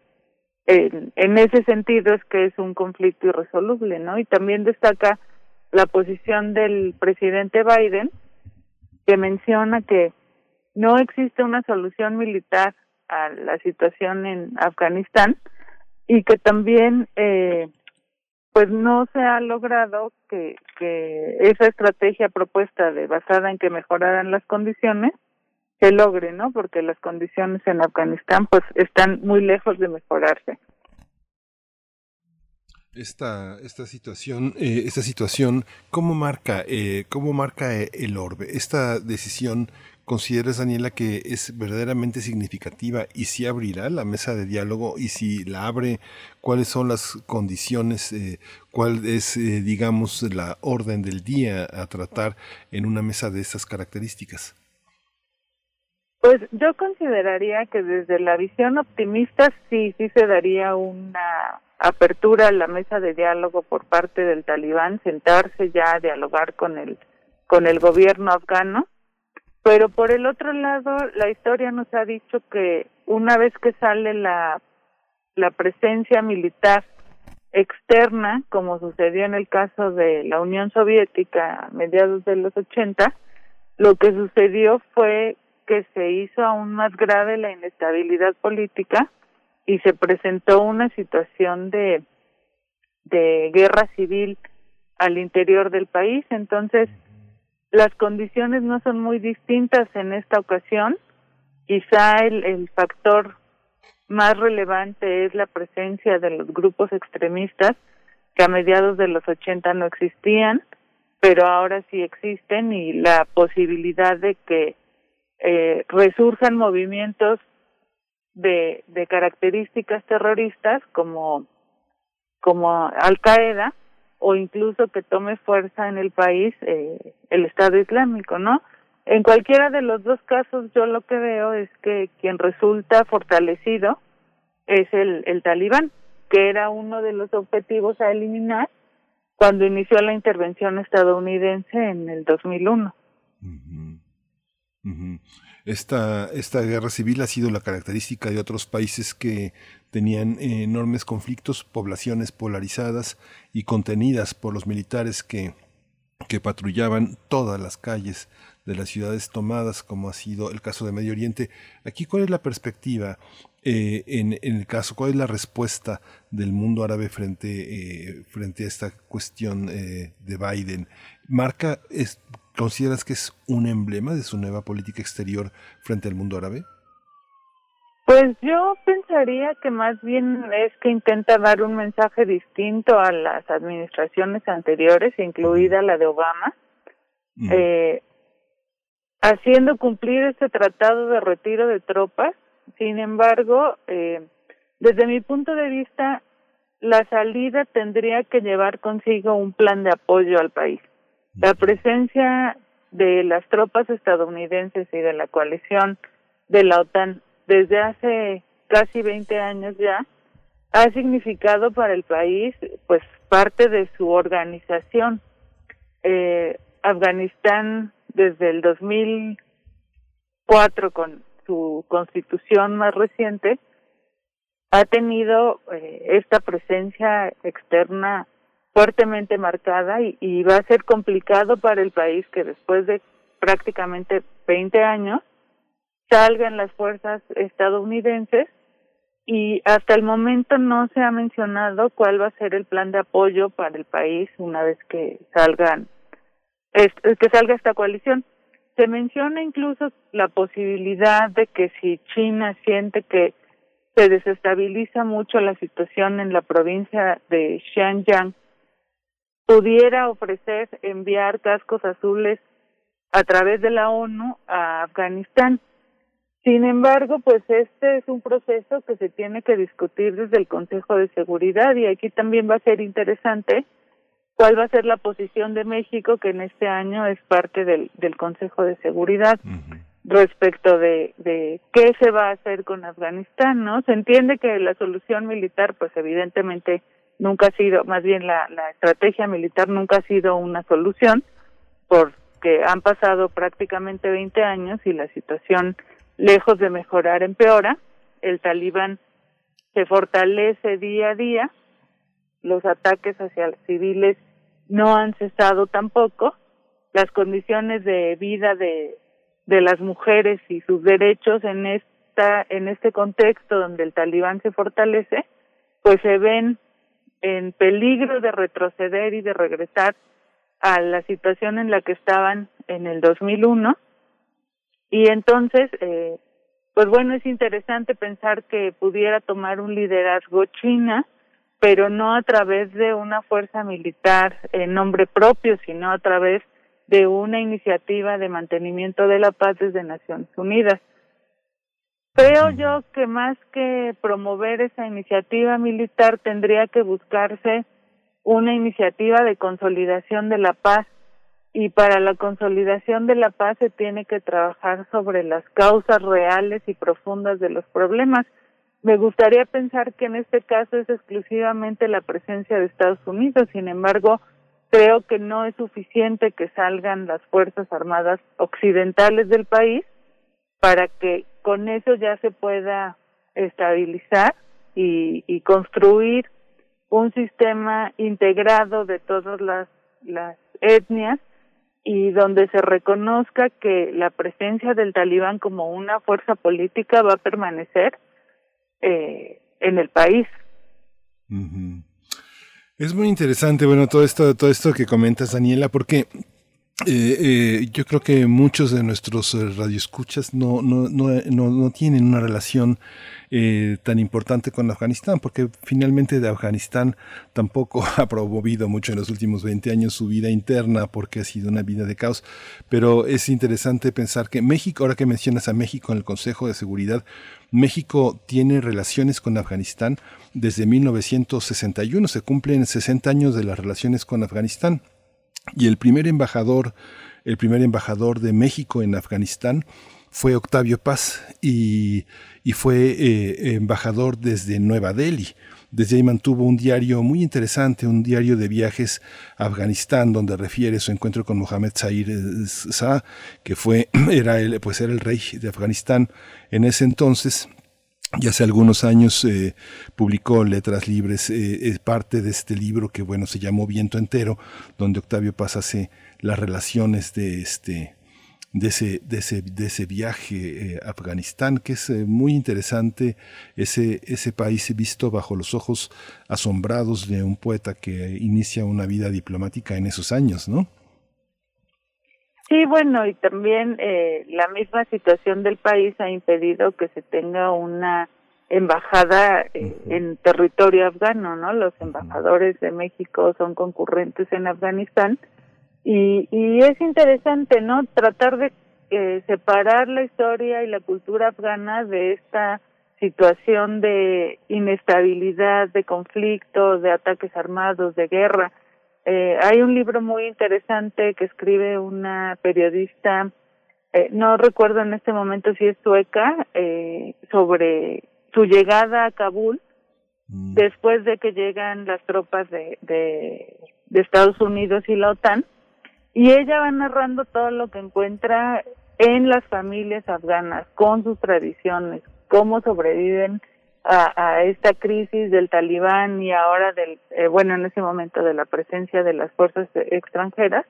Y es muy interesante porque a veces nos quedamos con la visión de que Afganistán eh, en un principio solo era ese país de terroristas, y lo digo entre comillas, y ahora que es ese país de inestabilidad, ¿no? El, el gobierno afgano desde el 2004 pues ha, ha tratado de estabilizar su situación y acercarse más a, a un país que busca desarrollarse, que busca establecer eh, regulaciones nacionales que busca fortalecer su sistema de gobierno, pero pues el mismo contexto ha impedido que, que se logre este, esta intención de, de hacer un país eh, en desarrollo, ¿no?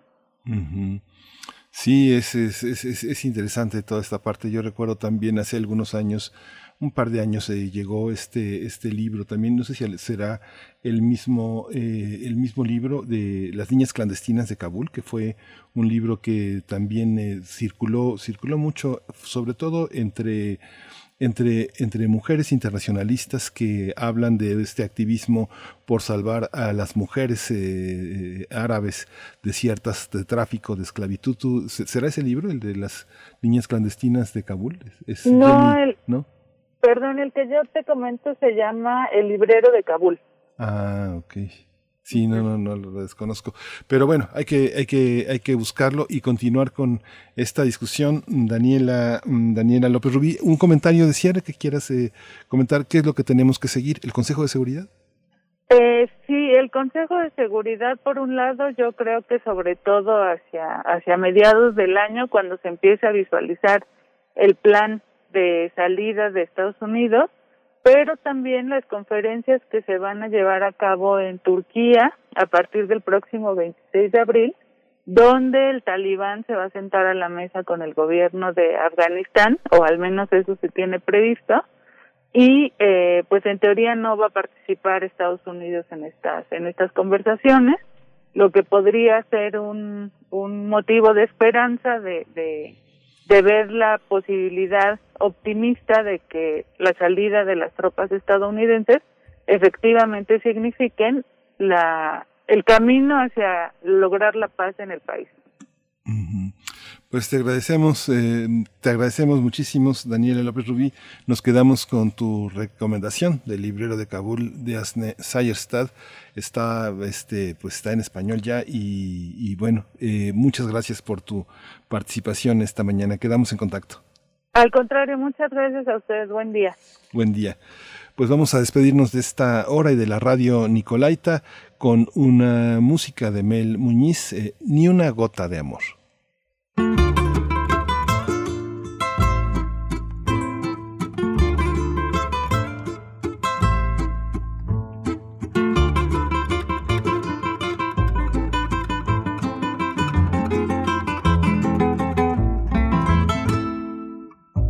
Ella espera para irse cuando menos te lo esperes. Nunca quiso lastimarte, solo cuidarte y tal vez dejarte ser y sentir todo lo que le hace bien. Dejar lo oscuro de lado, lo tóxico y lo que no suma sin dar ni una gota de amor.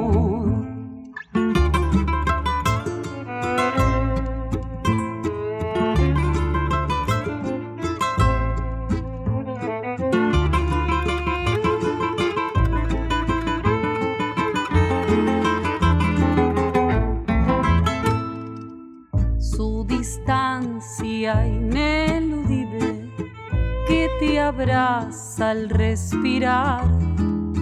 No le importa lo que deja atrás, todo sirve para transformarse y sentir todo lo que le hace bien, dejar lo oscuro de lado, lo tóxico y lo que no suma sin dar ni una gota de amor.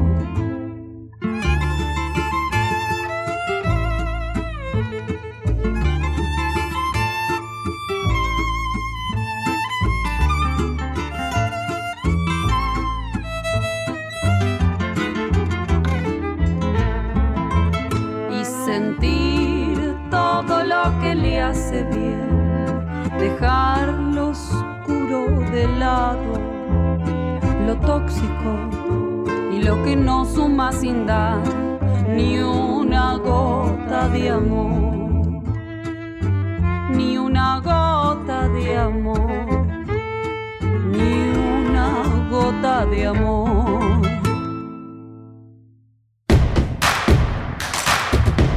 Encuentra la música de primer movimiento día a día en el Spotify de Radio UNAM y agréganos a tus favoritos.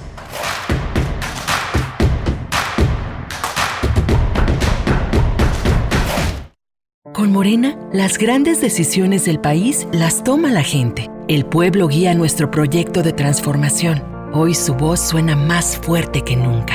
El pueblo participa en la construcción del destino de México. Este movimiento es suyo. El pueblo elige a sus representantes y el destino de los proyectos y recursos de la nación que son suyos también.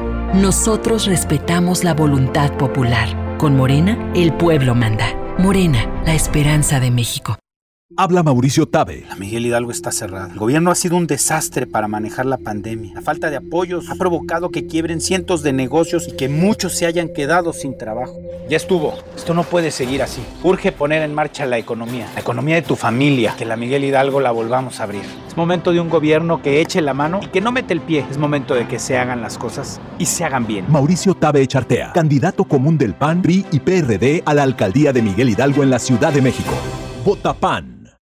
Tu voto tiene tanto poder que aunque tu candidata o candidato no gane, igual cuenta. En el frente de la boleta están las candidaturas de mayoría relativa. Detrás, las candidaturas de representación proporcional. Cuando marcas la candidatura de tu preferencia, también estás votando por la lista de representación proporcional del partido que elegiste. Y si tu candidato o candidata no gana, tu voto sigue contando para elegir a quienes integrarán la Cámara por representación proporcional. El 6 de junio, tu voto sale y vale. Contamos todas, contamos todos. INE. Hola Juan. Hola Oscar. ¿Ya te has dado cuenta que llevamos mucho tiempo juntándonos en esta transmisión? Y ahora nos juntamos para hacer este promocional de nuestro propio programa. Sí, hombre, por, en esta ocasión no es así un encuentro casual. Las Esquinas del Azar, todos los martes a las 10 a.m. y retransmisión los sábados a las 4 p.m. por el 96.1 de FM. Radio UNAM, Experiencia Sonora. ¿Dónde la dejé? Justo ahora que son las elecciones más grandes de la historia y que como la mayoría decidí salir a votar. ¿Dónde la dejé? ¿Ma? Ay, hija, extravié mi INE y no sé qué hacer. Tranquila, aún estás a tiempo de sacar una reimpresión idéntica. Es muy sencillo. Puedes hacerlo hasta el 25 de mayo. ¡Qué alivio! ¡Mi cubrebocas! ¿Ma? Voy por mi reimpresión y el 6 de junio voto. Tienes hasta el 25 de mayo. El 6 de junio, el voto sale y vale. INE.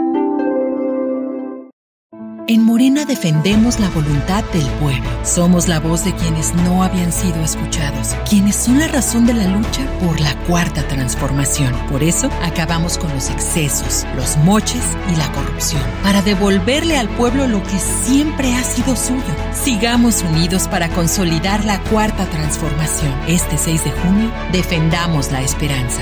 Vota por las y los diputados federales de Morena. Coalición Juntos Hacemos Historia.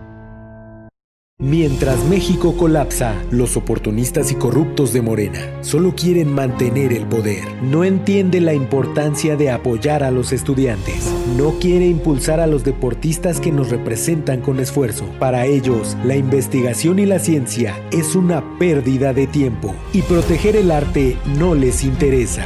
No permitas que sigan colapsándolo todo. Morena es una desgracia para México candidatos a diputados federales postulados por el PRI. En esta época tan difícil que estamos viviendo, la música es un bálsamo para el espíritu.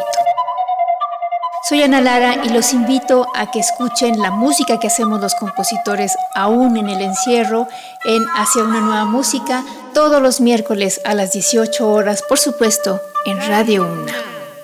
Experiencia sonora.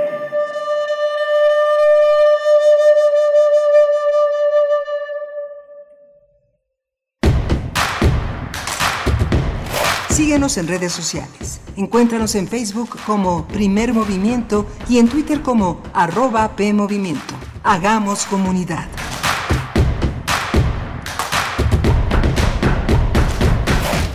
Hola, buenos días. Ya estamos de regreso aquí a la tercera hora de primer movimiento. Hemos tenido dos horas eh, interesantes, aleccionadoras, llenas de información. Son las nueve de la mañana con cuatro minutos y estamos eh, eh, conducidos en esta nave en los controles técnicos por Socorro Montes, Frida Saldívar en la producción ejecutiva, Violeta Berber en la asistencia de producción y mi compañera Berenice Camacho se incorpora mañana, ayer y hoy atendió asuntos profesionales, asuntos familiares también que eh, no, las, no, hicieron posible que estuviera con nosotros, aunque ella siempre está, siempre está también en los comentarios de nuestros radioescuchas, siempre tan atentos, siempre tan empáticos, aunque esta, pregunta, esta palabra ya no le gusta a mucha gente, pero, pero bueno, eh, eh, este R. Guillermo nos comenta y el imperio del narco transnacional, qué peso específico tiene en la guerra de Afganistán, ¿por qué ni lo mencionan? Sí, quedó, quedó pendiente, queda pendiente, eh, R. Guillermo, ese tema, por qué Estados Unidos perdió la guerra contra el opio en Afganistán tras gastar 1.500 millones de dólares cómo entender este, este anuncio de Biden y el retiro de las tropas. También eh, está el comentario de de Guillermo, qué horrible es escuchar a la derecha tratando de apropiarse y manipular a los movimientos feministas y LGBT eh, como promotor. Ah, por ahí andará Chertorivsky socios de MC de la UNAM de Organización Signos Vitales. Eh, muchos movimientos. Rosario Durán nos manda este, una, una sonrisa de martes a pesar de todo. Rosario Durán con un abrazo este, profundo. No, está enferma la señora Berenjena. Berenice está atendiendo cosas que son de índole personal, profesional. Eh, también está Alfonso de Alba. Mucha curiosidad sobre cualquier información real sobre la vacuna Soberana 2, si es posible este, hacer algo al respecto. Ya, ya atenderemos esta esta, este tema. R. Guillermo también eh, ha estado intensísimo. R. Guillermo esta mañana le agradecemos mucho su participación. La falacia de pobreza en Cuba se debe al tremendo bloqueo económico, político, comercial al que está sometida la isla por el imperialismo gringo por más de 50 años. Hasta Japón se hundiría si estuviera sometido al mismo bloqueo. Les agradecemos muchísimo sus comunicaciones. Hoy vamos a tener una mesa para hablar eh, muchos de, muchos aspectos que están entre nosotros, la guerra improvisada, los años de Calderón y sus consecuencias. Es un libro que ha publicado la doctora Guadalupe Correa Cabrera eh, y, Tony Payán. Escribieron este libro, La guerra improvisada, los años de Calderón, con un capítulo muy interesante del que les haremos muchas preguntas que tiene que ver con eh, las lecciones del calderonismo este, para la 4T, el mal ejemplo de Calderón y bueno, esta, esta visión pero por lo pronto vamos a, avanzar hacia la poesía necesaria. Quiero recordarles que eh, hoy hay una conversación de José Luis Díaz con Francisco González Cruzí.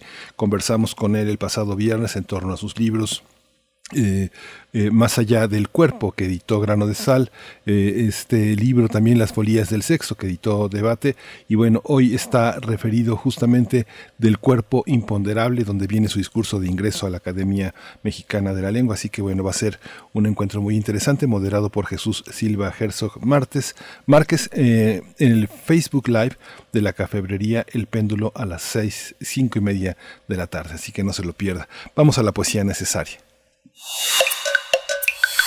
Primer movimiento. Hacemos comunidad. Es hora de poesía necesaria. Hoy el tema de la poesía es la poesía de José Vicente Anaya. Él eh, ya no está entre nosotros desde eh, agosto de 2020, del año pasado. Él nació en Chihuahua el 22 de enero de 1947. Fue un poeta, ensayista, traductor, un hombre, que, eh, un hombre de revistas. Ayer tuvimos a, José Ángel Leiva, otro poeta muy importante. Juntos comandaron Alforja, una gran revista de poesía y de ahí surgió la otra que dirige eh, José Ángel eh, Leiva. Eh, José Vicente Anaya nunca se irá de entre nosotros porque es un hombre que tradujo a Miller, a Gisbert, a, Margaret, a Marsh Percy, a Gregory Corso, a Artaud, a Sandburg, a Jim Morrison, y es un hombre que tiene una obra sólida de la que vamos a leer y lo vamos a acompañar con otro poeta, con otro poeta que es eh, Pepe Cruz, José Cruz, que fue eh, la voz, eh, la voz fundamental de esta gran banda de blues y rock que fue Real de 14 su nombre tomado de este pueblo minero de San Luis Potosí, así que vamos, vamos, a, vamos a escucharlo. Tiempo suspendido. José Vicente Anaya. Autocrítica. Me observo en el espejo y trato de encontrar a otro hombre que no soy yo, que no puedo serlo, el que fui y el que pude ser, el poeta ramplón y el poeta maldito. Pero me observo más y tampoco soy un dios, ni un hombre de trueno, ni un héroe de aventuras irreales. Soy este hombre que llora sin que las lágrimas afloren, pero que lucha para que el llanto no pierda el motivo de la vida.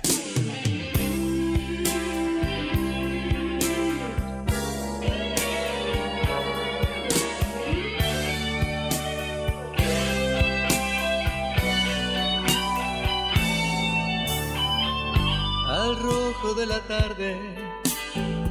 Se eleva una silueta, murmura una tonada, la llave está en la puerta, sentada y casi oscuras,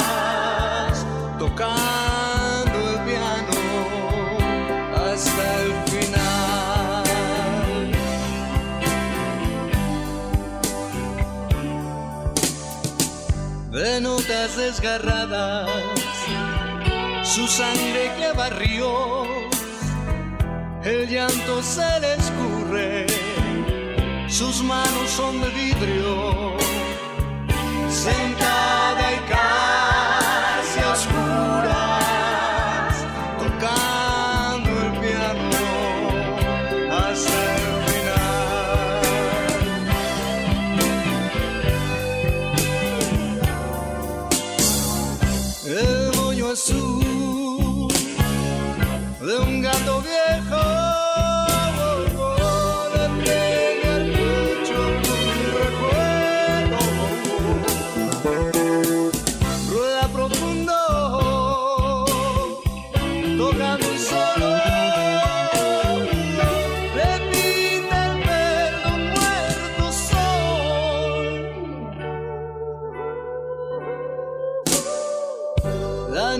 se amortigua al tibio de su cuerpo,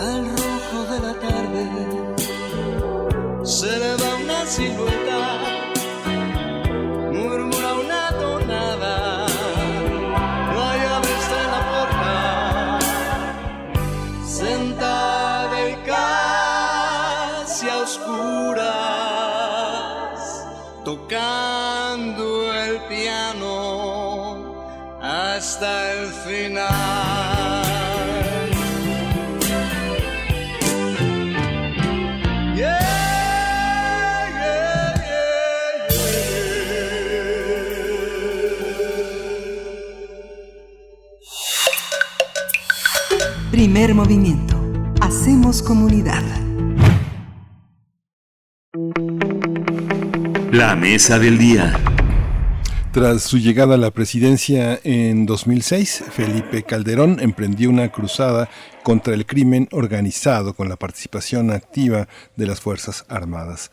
La mal llamada guerra contra las drogas significó un antes y un después ante el incremento de la violencia y los miles de muertos y desaparecidos. Para conocer los orígenes de la estrategia que impulsó Felipe Calderón contra los carteles del crimen organizado, Guadalupe Correa Cabrera y Tony Payán escribieron el libro La guerra improvisada, los años de Calderón y sus consecuencias, donde también analizan el papel de Estados Unidos en este libro publicado por Editorial Océano. Para ello, los investigadores hicieron 34 entrevistas entre 2014 y 2018 con los principales actores involucrados en el diseño, implementación y evaluación de una estrategia tanto de México como de Estados Unidos. Este libro explica cómo el expresidente desplegó una estrategia improvisada y documenta diversos factores como la falta de coordinación del gabinete de seguridad y de distancia que existe desde el poder para definir una estrategia basada en políticas públicas respaldadas en informes y diagnósticos elaborados desde la academia. En el prólogo del libro, Sergio Aguayo señala que el trabajo de Guadalupe Correa Cabrera y Tony Payán llega en un momento donde existen las condiciones para que México y Estados Unidos adopten una estrategia común. Así que bueno, vamos a conversar sobre este libro, La Guerra Improvisada, los años de Calderón y sus consecuencias, que editó Océano, como lo comenté hace un momento, y están ya en la línea con nosotros la doctora Guadalupe Correa, profesora asociada de Política y Gobierno en la Universidad de George Mason University en Virginia, en Estados Unidos. Ella ha estado ya con nosotros varias veces eh, para hablar de temas de seguridad, democracia. Guadalupe, bienvenida, muchas gracias. Muchas gracias, es un placer estar con ustedes en primer movimiento, como siempre. Gracias por la invitación. Gracias, y tenemos un invitado también de lujo, el doctor Tony Payán. Él dirige el Centro de Estados, eh, del Centro de Estados Unidos México del Instituto Baker de la Universidad de Rice. Es profesor también de la Universidad Autónoma de Ciudad Juárez. Tony Payán, bienvenido. Muchas gracias, Miguel Ángel, por la invitación. Encantado de estar aquí. Gracias. Es un libro de largo aliento, es un libro muy complejo, es un libro de que, que eh, implicó un enorme trabajo y ustedes optaron por conversar con los actores de este, de este, de terreno. ¿Podrían contarnos eh, cómo, cómo fue concebido el libro? Cómo, ¿Cómo diseñaron esta arquitectura de entrevistas que tienen que ser forzosamente, como lo, como lo hicieron, entrevistas cruzadas? Empezamos con usted, doctora. Perfecto, claro que sí, con mucho gusto. Bueno, esto, este libro lleva varios años en, este, bueno, llevó, nos, nos llevó varios años y sí cambió un poco la definición de cómo lo íbamos a hacer. En primer lugar, dado que somos académicos, queríamos hacer un libro académico eh, entrevistando a los principales actores, se llaman entrevistas de élite, a aquellos que estuvieron pues en la implementación, diseño y también estuvieron evaluando la estrategia desde muchos puntos de vista, no solamente los que estuvieron haciéndola, sino también criticándola o estuvieron de, de forma cercana, de alguna forma vinculada como la diplomacia estadounidense. Entonces, en primer lugar, habíamos planeado hacer un libro en inglés para público académico que hablara inglés y español y bueno, hicimos una propuesta en 2014 que enviamos a algunas editoriales que estuvieron interesadas y empezamos a hacer estas entrevistas. Empezamos a planear, hablar con todos los actores, este, obviamente era un número muy, muy importante de entrevistas, pero fuimos depurando esa lista y entendimos que la riqueza de las entrevistas era de tal magnitud que no podíamos hablar con todos, teníamos que hablar con los personajes más clave.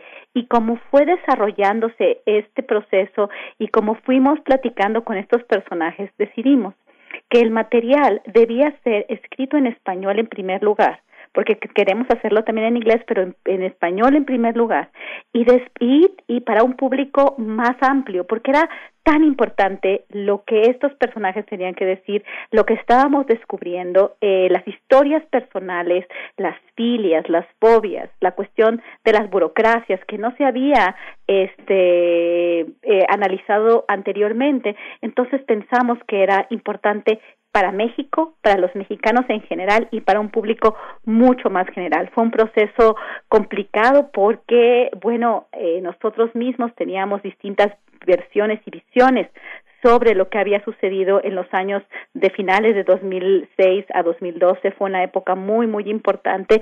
Y pues sí, en realidad dejamos que los autores hablaran porque había perspectivas que, por ejemplo, ellos nos decían una cosa y nosotros dos con diferentes ideologías, diferentes perspectivas, entendíamos diferentes cosas.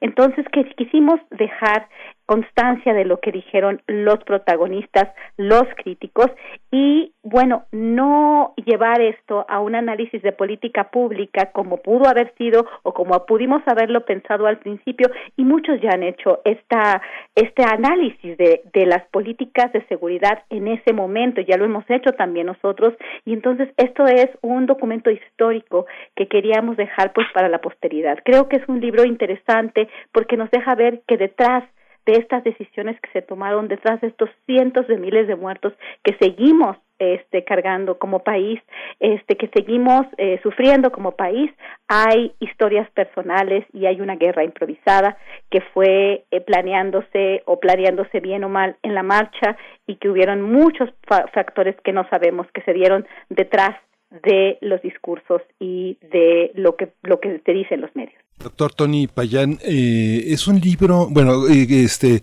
si quiere completar el comentario de la doctora Guadalupe Correa Cabrera, pero es un libro para armar. Son 34 entrevistas, ahora que la doctora se refiere a las entrevistas, son 34 entrevistas de uno y otro lado de la frontera, con personajes dentro y fuera del gobierno, personajes que están en los medios, y también es una cronología que va del primero de diciembre de 2006 al primero de diciembre de 2012. Eh, un, poco completar este comentario que también es un libro que circula en los apéndices del propio libro y en ese sentido lo observo como un libro para armar, con muchas, muchas entradas, muchas salidas. Sí, efectivamente. Mira, obviamente cuando uno es académico, uno comienza con una cierta idea de lo que quiere hacer de la investigación, ciertas preguntas de investigación, y, sale al terreno, sale a entrevistarse, sale a platicar con distintas personas, sale a tratar de recoger la información basada en una serie de preguntas. En este caso hicimos una serie de preguntas semiestructuradas. Había preguntas muy específicas que hacíamos, pero las dejábamos lo suficientemente abiertas para que cada uno de los uh, interlocutores pudiera explayarse, pudiera explicar su propia perspectiva. Y efectivamente lo que nos dimos cuenta con el tiempo es que había muy distintas visiones. En realidad la política de seguridad de Calderón fue cambiando eh, eh, durante el sexenio, hubo varios golpes de timón, hubo varios eventos uh, que fueron claves, que se debatieron adentro de la administración misma, del gabinete de seguridad de, lo, de los colaboradores del propio presidente Calderón, eh, me recuerda muy específicamente también que hubo ciertas interpretaciones y ciertos errores que se cometieron. Hay un pasaje muy importante sobre la visita del presidente Calderón a Japón, que finalmente pues el presidente cometió un error muy importante al malinterpretar el, el tema de la matanza de Salvarcar en Ciudad Juárez y luego eso da también paso a una importante reflexión eh, y a un giro un golpe de timón importante se implementa la famosa cuarta eh, columna de la iniciativa Mérida que tiene que ver ya con las mesas de trabajo, la sociedad civil, etcétera, etcétera. Pero ¿por qué no se pensó en el 2006 o en el 2007? ¿Por qué tuvo que pasar una matanza en Ciudad Juárez para que hubiera una reflexión más profunda de que no se podía controlar el crimen organizado a machetazo limpio, por así decirlo. Y también el papel de los Estados Unidos, si el presidente Calderón eh, fue abonado este tipo de, de, escenarios catastróficos sobre los cuales se basó la redefinición de este tema del crimen organizado como problema de seguridad nacional en su visita en noviembre del 2006 antes de tomar posesión en Washington D.C. o si fue algo que sus propios consejeros, algunos lo dijeron, ya venían más o menos uh, poniendo sobre la mesa, porque ya se había dado el tema de Michoacán, los uh, en, en, Uruapan ya se estaba dando eh, muchos focos rojos por todo el país e incluso hay interpretaciones importantes de este tema Jorge Castañeda, por ejemplo, dice, pues sí, estaba grave la situación, pero no era como la definieron, la, la convirtieron en algo catastrófico. Y sin embargo, el propio presidente Calderón y otros dijeron, no, sí estaba grave, ya no era un problema de seguridad pública, era un problema ya de seguridad nacional. Y así vamos, entrevista tras entrevista, viendo que distintos individuos pueden estar en el mismo salón, hablando entre ellos, hablando del mismo tema, conversando sobre un, tema de, importancia nacional y llegar a completas, a, versiones, a interpretaciones completamente distintas. Y yo creo que en México gran parte de la política pública se hace de esa manera. Eh, en este libro específicamente, para concluir esta, esta intervención, eh, el modelo que yo tenía en mente, pues son esos libros muy jugosos, muy interesantes, que escribe, por ejemplo, Bad Woodward, ¿no? que escribió aquel libro sobre fear, se llama o miedo, sobre lo que estaba pasando adentro de la Casa Blanca de Donald Trump, ¿no? Bart Woodward hace una serie de entrevistas, pone las entrevistas sobre la mesa, va armándolas como una especie de rompecabezas, va tomando las interpretaciones, va tomando las historias personales, etcétera, y va haciéndolo. En ese sentido, yo creo que es una contribución muy única en México y sobre todo, como decía la doctora Correa Cabrera, lo que hicimos al final es decir, ¿por qué no dejamos que los autores hablen? Tenemos tanto material y ellos dijeron algo tan rico, permitámosle también al lector que eh, cita tras cita tras cita vea exactamente lo que nos dijeron cada uno de ellos y contraste las distintas interpretaciones. En ese sentido me parece que es un libro muy único que al mismo tiempo disciplina la interpretación de lo que sucedió con Calderón, pero también le permite amplia libertad al lector de que interprete de propia mano de los actores centrales en este gran drama del sexenio de Calderón, que lean y que vean lo que ellos estaban pensando y diciendo. Esta decisión de entrevistar protagonistas, entrevistar eh, analistas y entrevistar eh, académicos en toda la forma, también hace que en estas 34 entrevistas eh, haya también al paso del tiempo una, una exposición enorme de grandes mentirosos. Me imagino, uno siempre como periodista siempre tiene cierto celo de cuando los académicos solicitan entrevistas a personas que es muy difícil de de, acceder. Y uno sabe, porque uno tiene experiencia en estas lides, que las entrevistas producen muchas emociones eh, en el momento en que se realizan. ¿Cómo fueron sus emociones? No sé, este, en algún momento Guadalupe conversamos sobre la figura de Genaro García Luna y recuerdo que eh, eh, estableciste algunos de los rasgos de ese encuentro que sostuvieron con él. Había una mezcla entre de, eh, una, una, una, extraña admiración y un extraño desprecio también frente a figuras como estas. ¿Cómo fueron, cómo, cómo reviven ustedes las, las principales eh, entrevistas con los agentes que hoy están indiciados por su actitud, eh, por su contribución al gobierno de Calderón, Guadalupe? Claro que sí, esta pregunta es una pregunta muy, muy, muy importante porque estamos hablando de personas y muchas de ellas, pues, algunas son más críticas y bueno, los académicos siempre platicamos y siempre expresamos nuestra opinión, siempre tenemos la capacidad y la posibilidad de hacernos a un lado, pero quienes estuvieron ahí, pues de alguna forma eh, querían reivindicarse o necesitaban explicar por qué estuvieron donde estuvieron y por qué pasó lo que pasó.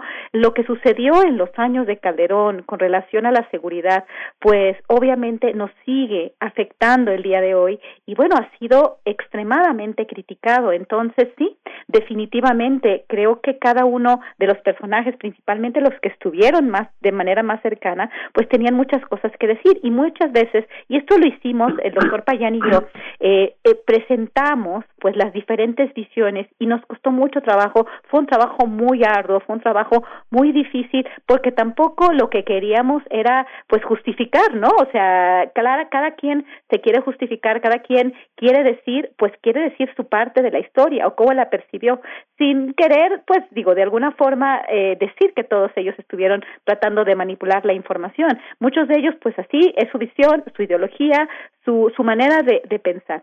Algo que es muy interesante fue que cuando nosotros, nosotros obviamente cuando uno piensa qué es lo que te dicen estas personas, pues uno piensa que van a querer simplemente justificarse y van a querer de, alguna forma solamente manipular, pero tuvimos un, una experiencia muy rica y muy interesante en ese sentido. Muchos de ellos ya conforme fueron las entrevistas desarrollándose, este, se, se explayaron, se, se explica, explicaron las cosas de una manera tan interesante, tan profunda, con tanta reflexión y realmente nos dijeron cosas que nunca nos hubiéramos imaginado que nos hubieran dicho. Nosotros recuperamos estos extractos. Si nosotros entendemos, este libro no está hecho, no es, no es una transcripción de las entrevistas, de ninguna forma. Es una manera bien pensada de colocarlos en una forma de que el lector pueda entender qué fue lo que pasó, sin justificar a ninguno de estos personajes. El libro de Genaro García Luna sí fue una entrevista todavía más, también obviamente contextualizada y obviamente también trajimos muchos otros actores al, al, al, al relato, pero en este momento, en esta parte, nosotros lo dividimos en distintas partes. Una es, bueno, el contexto, otra es, la segunda parte es las personas y personalidades, lo que decían unos de los otros, sus filias, sus fobias, los problemas interburocráticos, los problemas entre ellos. Es interesantísimo, interesantísimo cómo algunos de ellos, de manera muy honesta, de forma muy honesta, explicaron lo que estaba sucediendo, tal vez no con ellos, pero sí con los demás. Entonces, esto nos, nos, nos permite ver quién se estaba, quién, quién tenía un papel protagonista, cuáles eran los, los conflictos entre las personas. Es, fue una cuestión fantástica el, el hacer este libro. Y sí, definitivamente, cada quien quiere o cada quien ve este lo que sucede de acuerdo a la trinchera en que le tocó eh, posicionarse. Pero este libro nos ayuda a ubicarnos a todos, a ubicarlos a todos en este contexto. Después de las historias personales, tenemos también un análisis de los aspectos y de los actores fundamentales, los militares, los Estados Unidos, qué pasó después y una conclusión que nos lleva, o sea, que a, la que nos llevaron estos actores a pensar que la guerra fue improvisada, que hubo muchos errores que nos llevaron a donde nos a donde estamos ahora, pero que también se han mantenido hasta ahorita y, y, tratar de recuperar, no de una manera muy profunda, porque no era el objetivo del libro, pero recuperar este tipo de ideas para ver hacia dónde vamos y hacia dónde deberíamos de ir. Eh, nosotros solamente hablamos de manera muy somera de cuáles son estas direcciones que nos dan estas entrevistas, hacia dónde ir, qué necesitamos, cuál es nuestro principal problema, qué el, el, problema que se vio en estos años y lo que seguimos cargando hasta la fecha. Entonces, creo que es un libro que vale mucho la pena en este sentido, porque no solamente son las ideas de uno, sino contextualizadas y presentadas de una forma, porque obviamente en cuatro o cinco años que tuvimos la posibilidad de, de platicar con los actores, de platicar entre nosotros, de reevaluar muchas de estas ideas, pues quedó un libro que no justifica personas ni justifica proyectos, sino que nos invita a una reflexión, nos hace reflexionar sobre esta época, nos describe qué fue lo que sucedió, pero también nos invita a la reflexión y a una este y a, un pensamiento sobre lo que debe debe suceder en el futuro y lo que debemos hacer como sociedad y como gobierno. Sí, me imagino a, Genaro García Luna mirando al horizonte y asumiéndose a sí mismo como un pensador. ¿Cómo, eh, Tony Payán, cómo distinguir eh, qué le pertenece del discurso que enuncia cada actor político? Algunos sabemos que son un vocero de grupos, de intereses políticos, de intereses empresariales eh, y, voceros también de la corrupción, no solo del gobierno mexicano. Otros tienen una perspectiva teórica, ¿no? Pienso en, gente, académicos de gran eh, peso como Fernando Escalante Gonzalvo, por ejemplo. Por poner un ejemplo, ¿cómo distinguir esas enunciaciones? ¿A quién le pertenece y en qué grado lo que dicen se convierte en un documento de tanto peso objetivo como los documentos mismos que firmaron? Bueno, efectivamente, yo creo que una de las cosas que tienes que hacer es, es eh, eh, sopesar a la persona que estás viendo, ¿no? Pero efectivamente, algunos fueron o son periodistas, otros son activistas, otros son políticos, otros son burócratas, o alta burocracia, funcionarios, etcétera. Eh, otros son académicos, otros son diplomáticos estadounidenses, hubo por ahí varias entrevistas con diplomáticos estadounidenses, y cada uno te da parte de, de, de, de esto. Ahora, es es claro que tú como académico tienes que separar lo que es una disertación histórica, etcétera. Por ejemplo, recuerdo mi entrevista con Eduardo Medina Mora en el, en el desayunador de la Suprema Corte eh, eh, cuando él estaba ahí eh, y hablando y él hace un recuento muy interesante de la de cómo fue evolucionando el tema de la seguridad y cómo el problema de la seguridad del siglo XX obedece prácticamente a la desestructuración del priato, a la transición política, etcétera. Entonces es un elemento muy importante que hay que tomar en cuenta, pero también eh, tiene uno que empezar a abordar aquellas preguntas personales y tratar de una manera gentil y suave llevarlo a hablar de las eh, reuniones diarias, de las pláticas, de los memorándums, de los correos electrónicos, de las cosas que se iban dando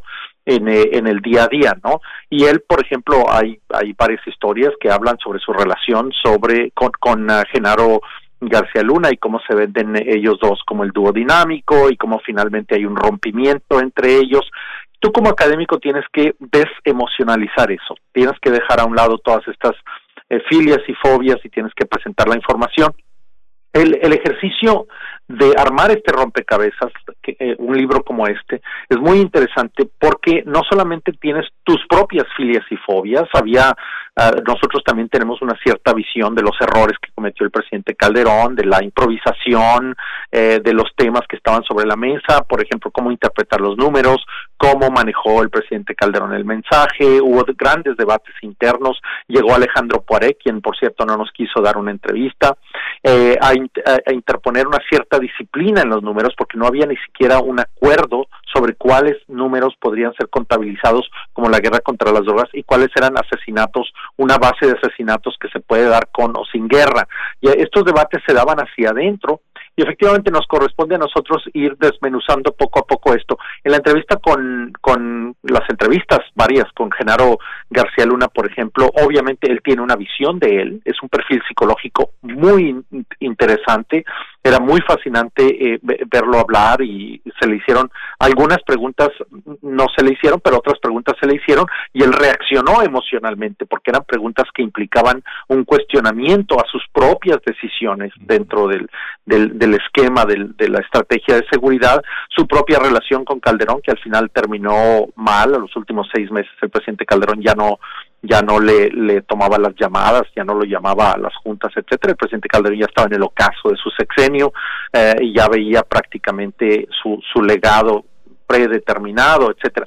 Entonces, es e, e, el, el trabajo del académico es dejar a un lado, considerar por supuesto esas emociones, porque yo creo que la política pública, cuando se desviste de los individuos, de las emociones, de las pasiones, de los conflictos interpersonales, de, las visiones encontradas de los individuos que están tomando la decisión en el día al día, pues realmente no es un buen análisis de política pública. Si una cosa yo aprendí en mi trabajo doctoral y en mis, en mis uh, trabajos como académico es que esas cosas sí importan y las personas toman ese tipo de decisiones desde unas perspectivas muy personales y a veces entran en conflictos con otras.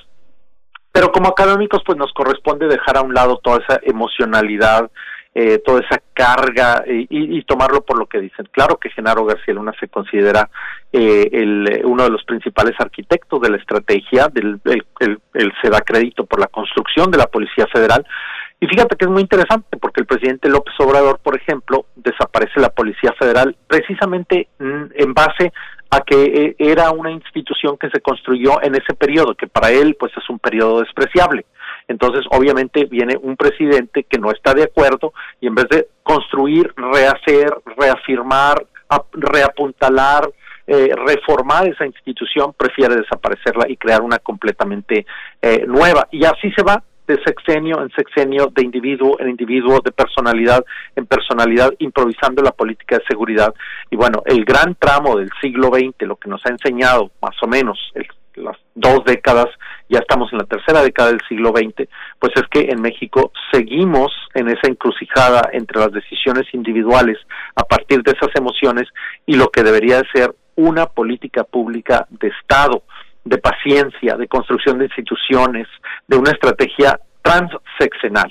Y seguimos reaccionando, obviamente. Y en ese sentido, te digo, Calderón es fundamental. Él dio un giro y la mayor parte de las decisiones que se tomaron en la administración de Peña y se siguen tomando en la administración de López Obrador son en gran parte decisiones que no pueden entenderse más que como reacciones a la experiencia calderonista.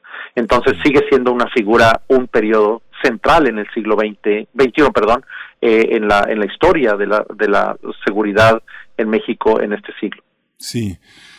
Sí, no quisiera que el tiempo de esta entrevista terminara, pero quiero hacer una puntualización porque, bueno, el libro tiene muchos apéndices porque también son eh, miradores importantes. Un, uno de los apéndices que me asombra es el apéndice tercero, es el apéndice de los desertores. El libro eh, tiene como figura en la parte de las Fuerzas Armadas al secretario de la Defensa, pero hay un enorme hermetismo, me imagino las dificultades que ustedes tuvieron para acceder a la información necesaria eh, de, por parte de la Secretaría de la Defensa y por parte de la Secretaría de Marina, con una estadística como la que presentan terrible, terrible. O sea, digamos que en 2000 hay, dos, hay 21.847 desertores, al siguiente año más de 15.000, al siguiente más de 15.000, eh, el, el 2003 cerca de 15.000 y en 2004 18.000, 19.000 para 2005. Es terrible. Si uno piensa la voluntad, la importancia de los servidores del ejército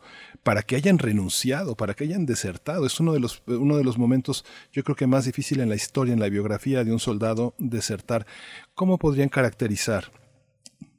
esta estadística, eh, este, ¿quién de los dos quiera, Tony Payán? Eh, mira, eh, es, yo creo que esto se explica muy claramente y, ahí es donde eh, algunos de los entrevistados lo justifican. El, el, tema del ejército, una vez que el ejército se despliega, porque el ejército siempre ha estado involucrado en labores de seguridad, remontémonos a la operación Intercept en 1969, y a la operación Condor en 1975, pero siempre habían operado en la erradicación de plantíos de marihuana, de amapola en las zonas rurales. La diferencia con Calderón, pues obviamente es que los despliega a las zonas urbanas, a Ciudad Juárez, a Tijuana, a Culiacán, a Monterrey, a Laredo, etcétera, ¿no? Entonces ahí hay un, rompimiento muy importante.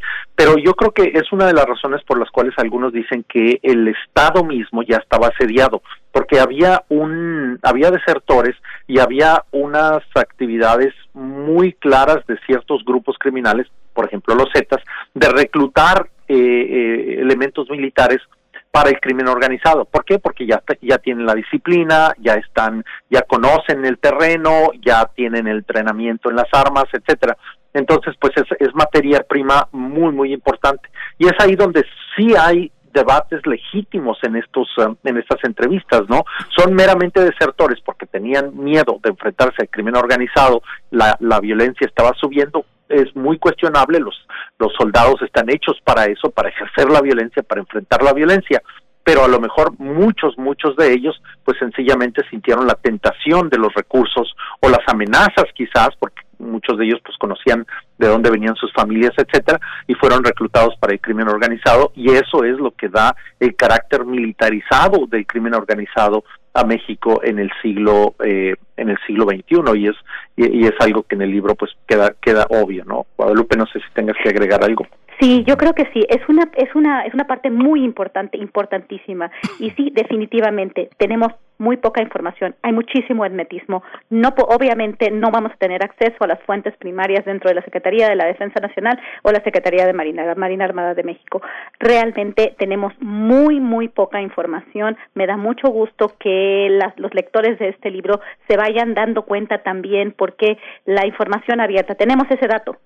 ¿Qué pasó? ¿Por qué? Y bueno, creo que el doctor Payán lo explica con muy bastante bien de, de acuerdo a la información que tenemos, pero es muy interesante y sin querer pues este eh, este tratar de ir más allá de los datos duros, de los datos que tenemos, pero ¿qué pasa? Pareciera ser que de forma sistemática fueron saliendo tantas personas, el número es es demasiado alto y la estrategia militarizada de la delincuencia organizada, eh, un modelo que se exporta de Tamaulipas a Michoacán, a Guerrero y ahora que está operando en todo el Pacífico mexicano, que es una estrategia militarizada. Tenemos dos ejércitos, uno desplegado de manera formal que eh, en una guerra que declara el presidente Calderón la militarización de alguna forma de la estrategia de seguridad. Sí, es, es verdad, Los militares estaban eh, antes, antes obviamente participaban en las labores de la educación de cultivos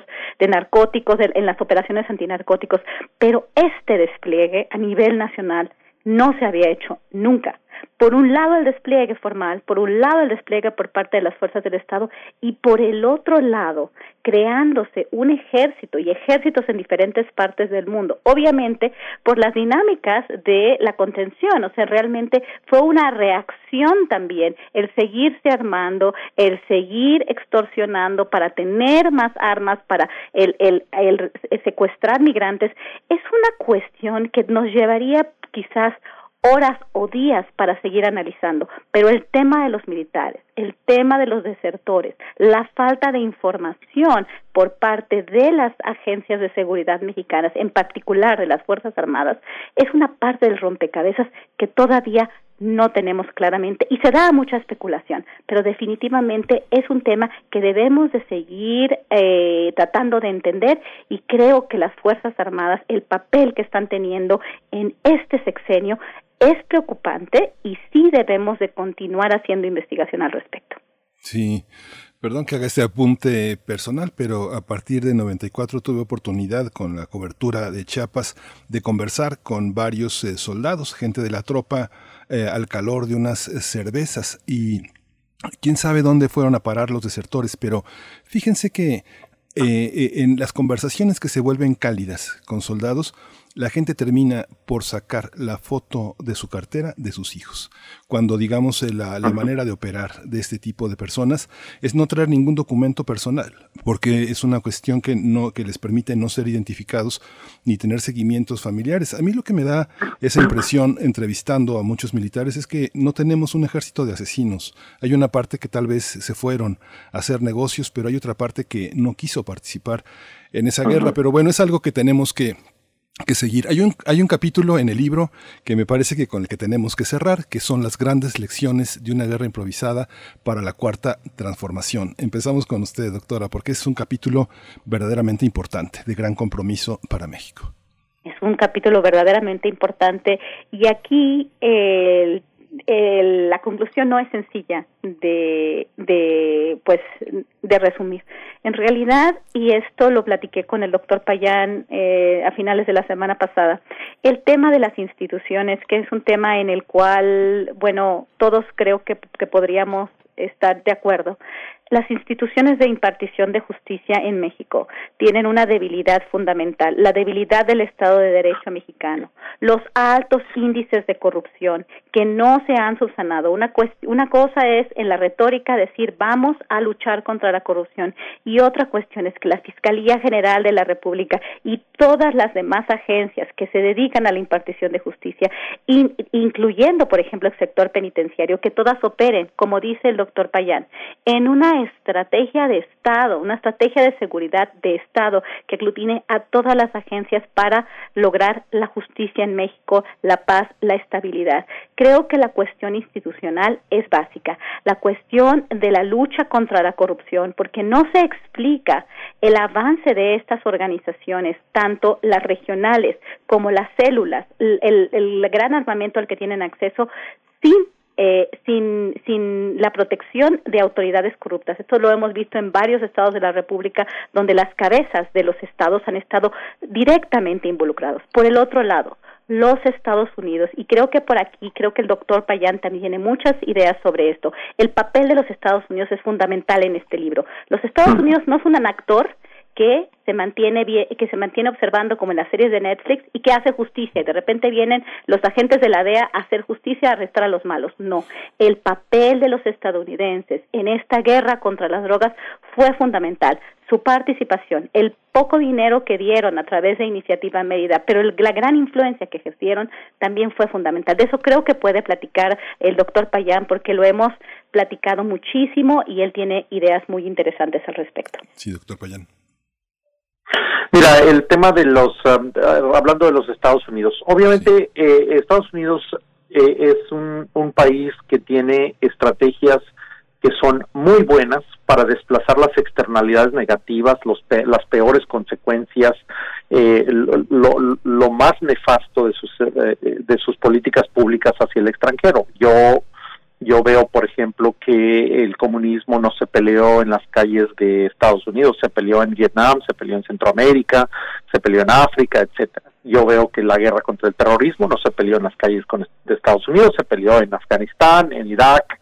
etcétera. Yo veo, por ejemplo, que la guerra contra las drogas, pues tampoco se peleó en las calles de los Estados Unidos, a pesar de ser un componente fundamental de toda esta cadena en la que nos encontramos envueltos, sino que se peleó en las calles de y en las zonas rurales de Colombia, de Perú, de, Bolivia y por supuesto de México. Entonces Estados Unidos tiene una capacidad de desplazar estas externalidades negativas eh, eh, extraordinarias. Y en el caso de Calderón, pues lo que vieron fue una importante oportunidad, parte porque el propio presidente Calderón reconcibió, habiendo sido el presidente que se vendió como el presidente del empleo, de repente el tema de la seguridad comienza a convertirse en algo muy vívido en la cabeza, en la mente del presidente Calderón.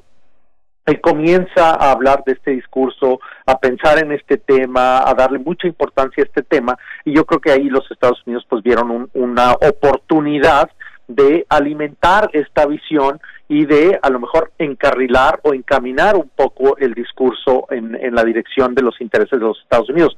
Pero no debemos eh, no debemos de olvidar finalmente que Estados Unidos tiene una sola estrategia, es decir, eh, la, la estrategia de Estados Unidos es detener el flujo de las drogas y obviamente pues el flujo es México y que la guerra se pelee de aquel lado. Y el presidente Calderón sí cometió desde mi perspectiva ese error de no haber puesto sobre la mesa el interés de México, es decir, se pelea una guerra contra el crimen organizado finalmente en los términos que imponen los Estados Unidos eh, mediante la iniciativa Mérida para marzo del 2017 y, y los propios Estados Unidos ponen una cantidad de dinero 1.600 millones de dólares, pero al final le costó a México muchísimas veces más 1.600 millones de dólares y muchísimas vidas más en, el, en, en la guerra que todavía no se termina, que sigue, que sigue eh, vigente y obviamente pues las consecuencias las termina pagando México y Estados Unidos alimenta esto, le da un marco a esto y el presidente permite que los Estados Unidos eh, se metan hasta la cocina. Hay una, un pasaje muy interesante en el libro en donde el propio presidente Calderón eh, incluso en su libro también Los retos que enfrentamos, habla de que los delincuentes ya estaban completamente metidos en la Casa de México y que ya estaban prácticamente con los pies sobre la mesa y que no podía permitir que los delincuentes eh, se apoderaran del, del, Estado mexicano, etcétera, etcétera. Pero bueno, pues finalmente el precio fue que le permitió a los Estados Unidos, a las agencias de los Estados Unidos, un acceso sin precedentes y fueron entonces ellos los que reemplazaron a los delincuentes con los pies sobre la mesa.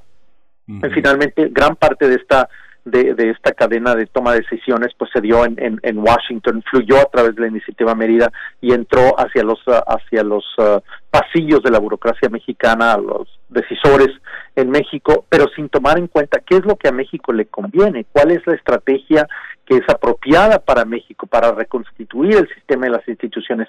Siempre se habló de rehacer las instituciones, de crear instituciones, de armar las instituciones, pero finalmente no se, no se hizo, se hizo en base a lo que Estados Unidos, a la visión de Estados Unidos, que fue la, la estrategia, el centro de, de esa visión, pues es la estrategia que le llamamos uh, the Kingpin Strategy o el descabezamiento, que ya sabemos cuál fue la consecuencia, por eso el título del libro, es la fragmentación de la delincuencia organizada, la multiplicidad de giros mafiosos que se dan y la multiplicidad de grupos. Sí, se descabezaron los cárteles, pero muchos de ellos pues no desaparecen, se transforman, el efecto cucaracha, terminamos con una, con, en su momento hasta con cientos de grupúsculos que ahora controlan territorios, barrios, ciudades, carreteras, caminos rurales, etcétera, en México. Entonces, una consecuencia muy importante de, de, haberle prestado este tipo de atención a los Estados Unidos sin haber puesto el interés nacional sobre la mesa en aquellas negociaciones.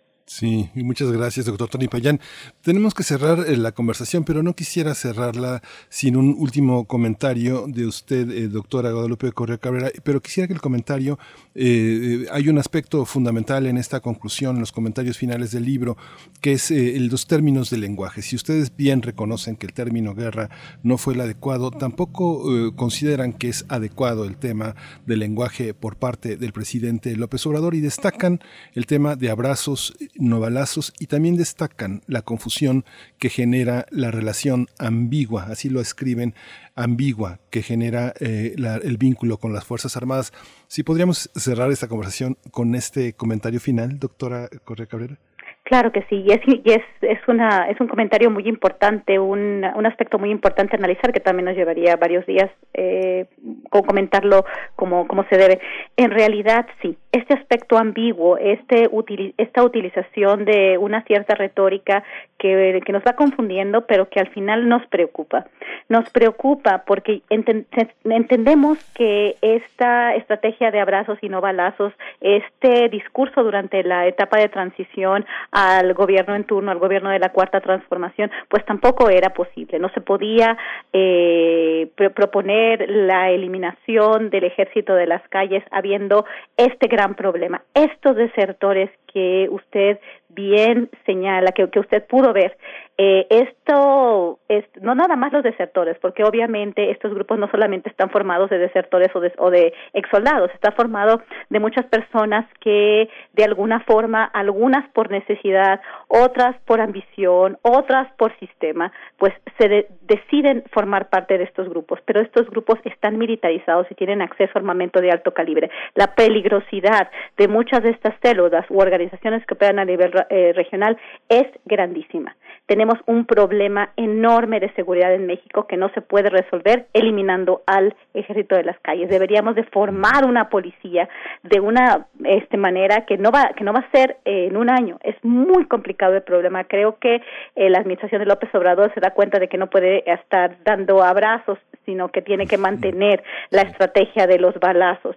Pero del mismo modo, y esto también es entendible, ¿por qué? Porque la, al parecer la Policía Federal no operaba con él hubo problemas al principio de la administración, pero él se decide a seguir gobernando con los militares de alguna forma.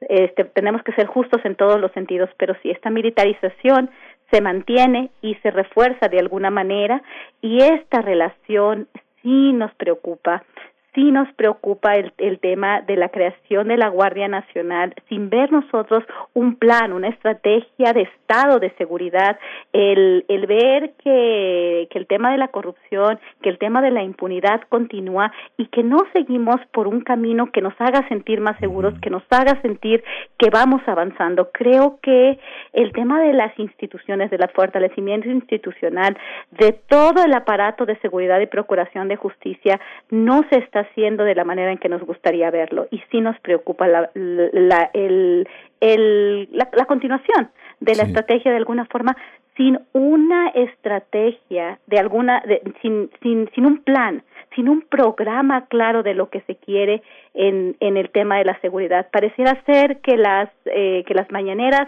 ocupan el espacio importante del discurso público y el tema de la seguridad este no se ha resuelto. Vemos muchos problemas en el estado de Michoacán, Guerrero, Sinaloa, Tamaulipas, en muchas partes del país que no se esto no se ha resuelto nos preocupa y creo que la cuestión institucionalidad de, cuestión institucionalidad el combate a la corrupción es fundamental y no hemos visto que haya eh, acciones que nos que nos lleven para allá. Entonces vamos a estar en en una en una actitud crítica, vamos a, seguir hablando y creo que la sociedad debemos de tomar esto también en nuestras manos para no permitir que nuestros espacios, nuestras libertades sean, eh, sean cooptados de alguna forma eh, porque la cuestión militar es, es importante y debemos de tenerla en la mira.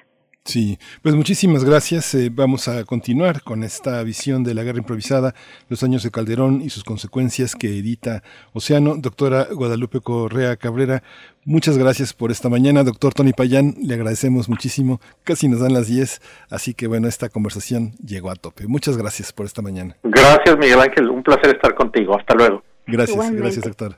Un placer, un placer, Miguel Ángel, eh, Tony, eh, estamos en contacto. Muchas gracias. Gracias, hasta pronto.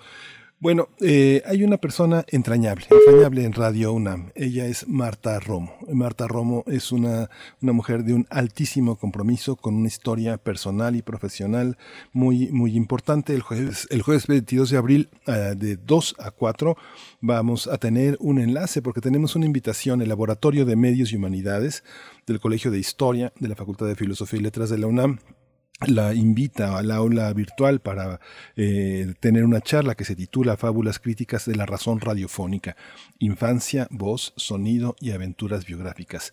Quien conoce a Marta Romo pues va a tener oportunidad de hacerse muchas preguntas y de conocer a una persona verdaderamente importante y entrañable para nuestra radiodifusora.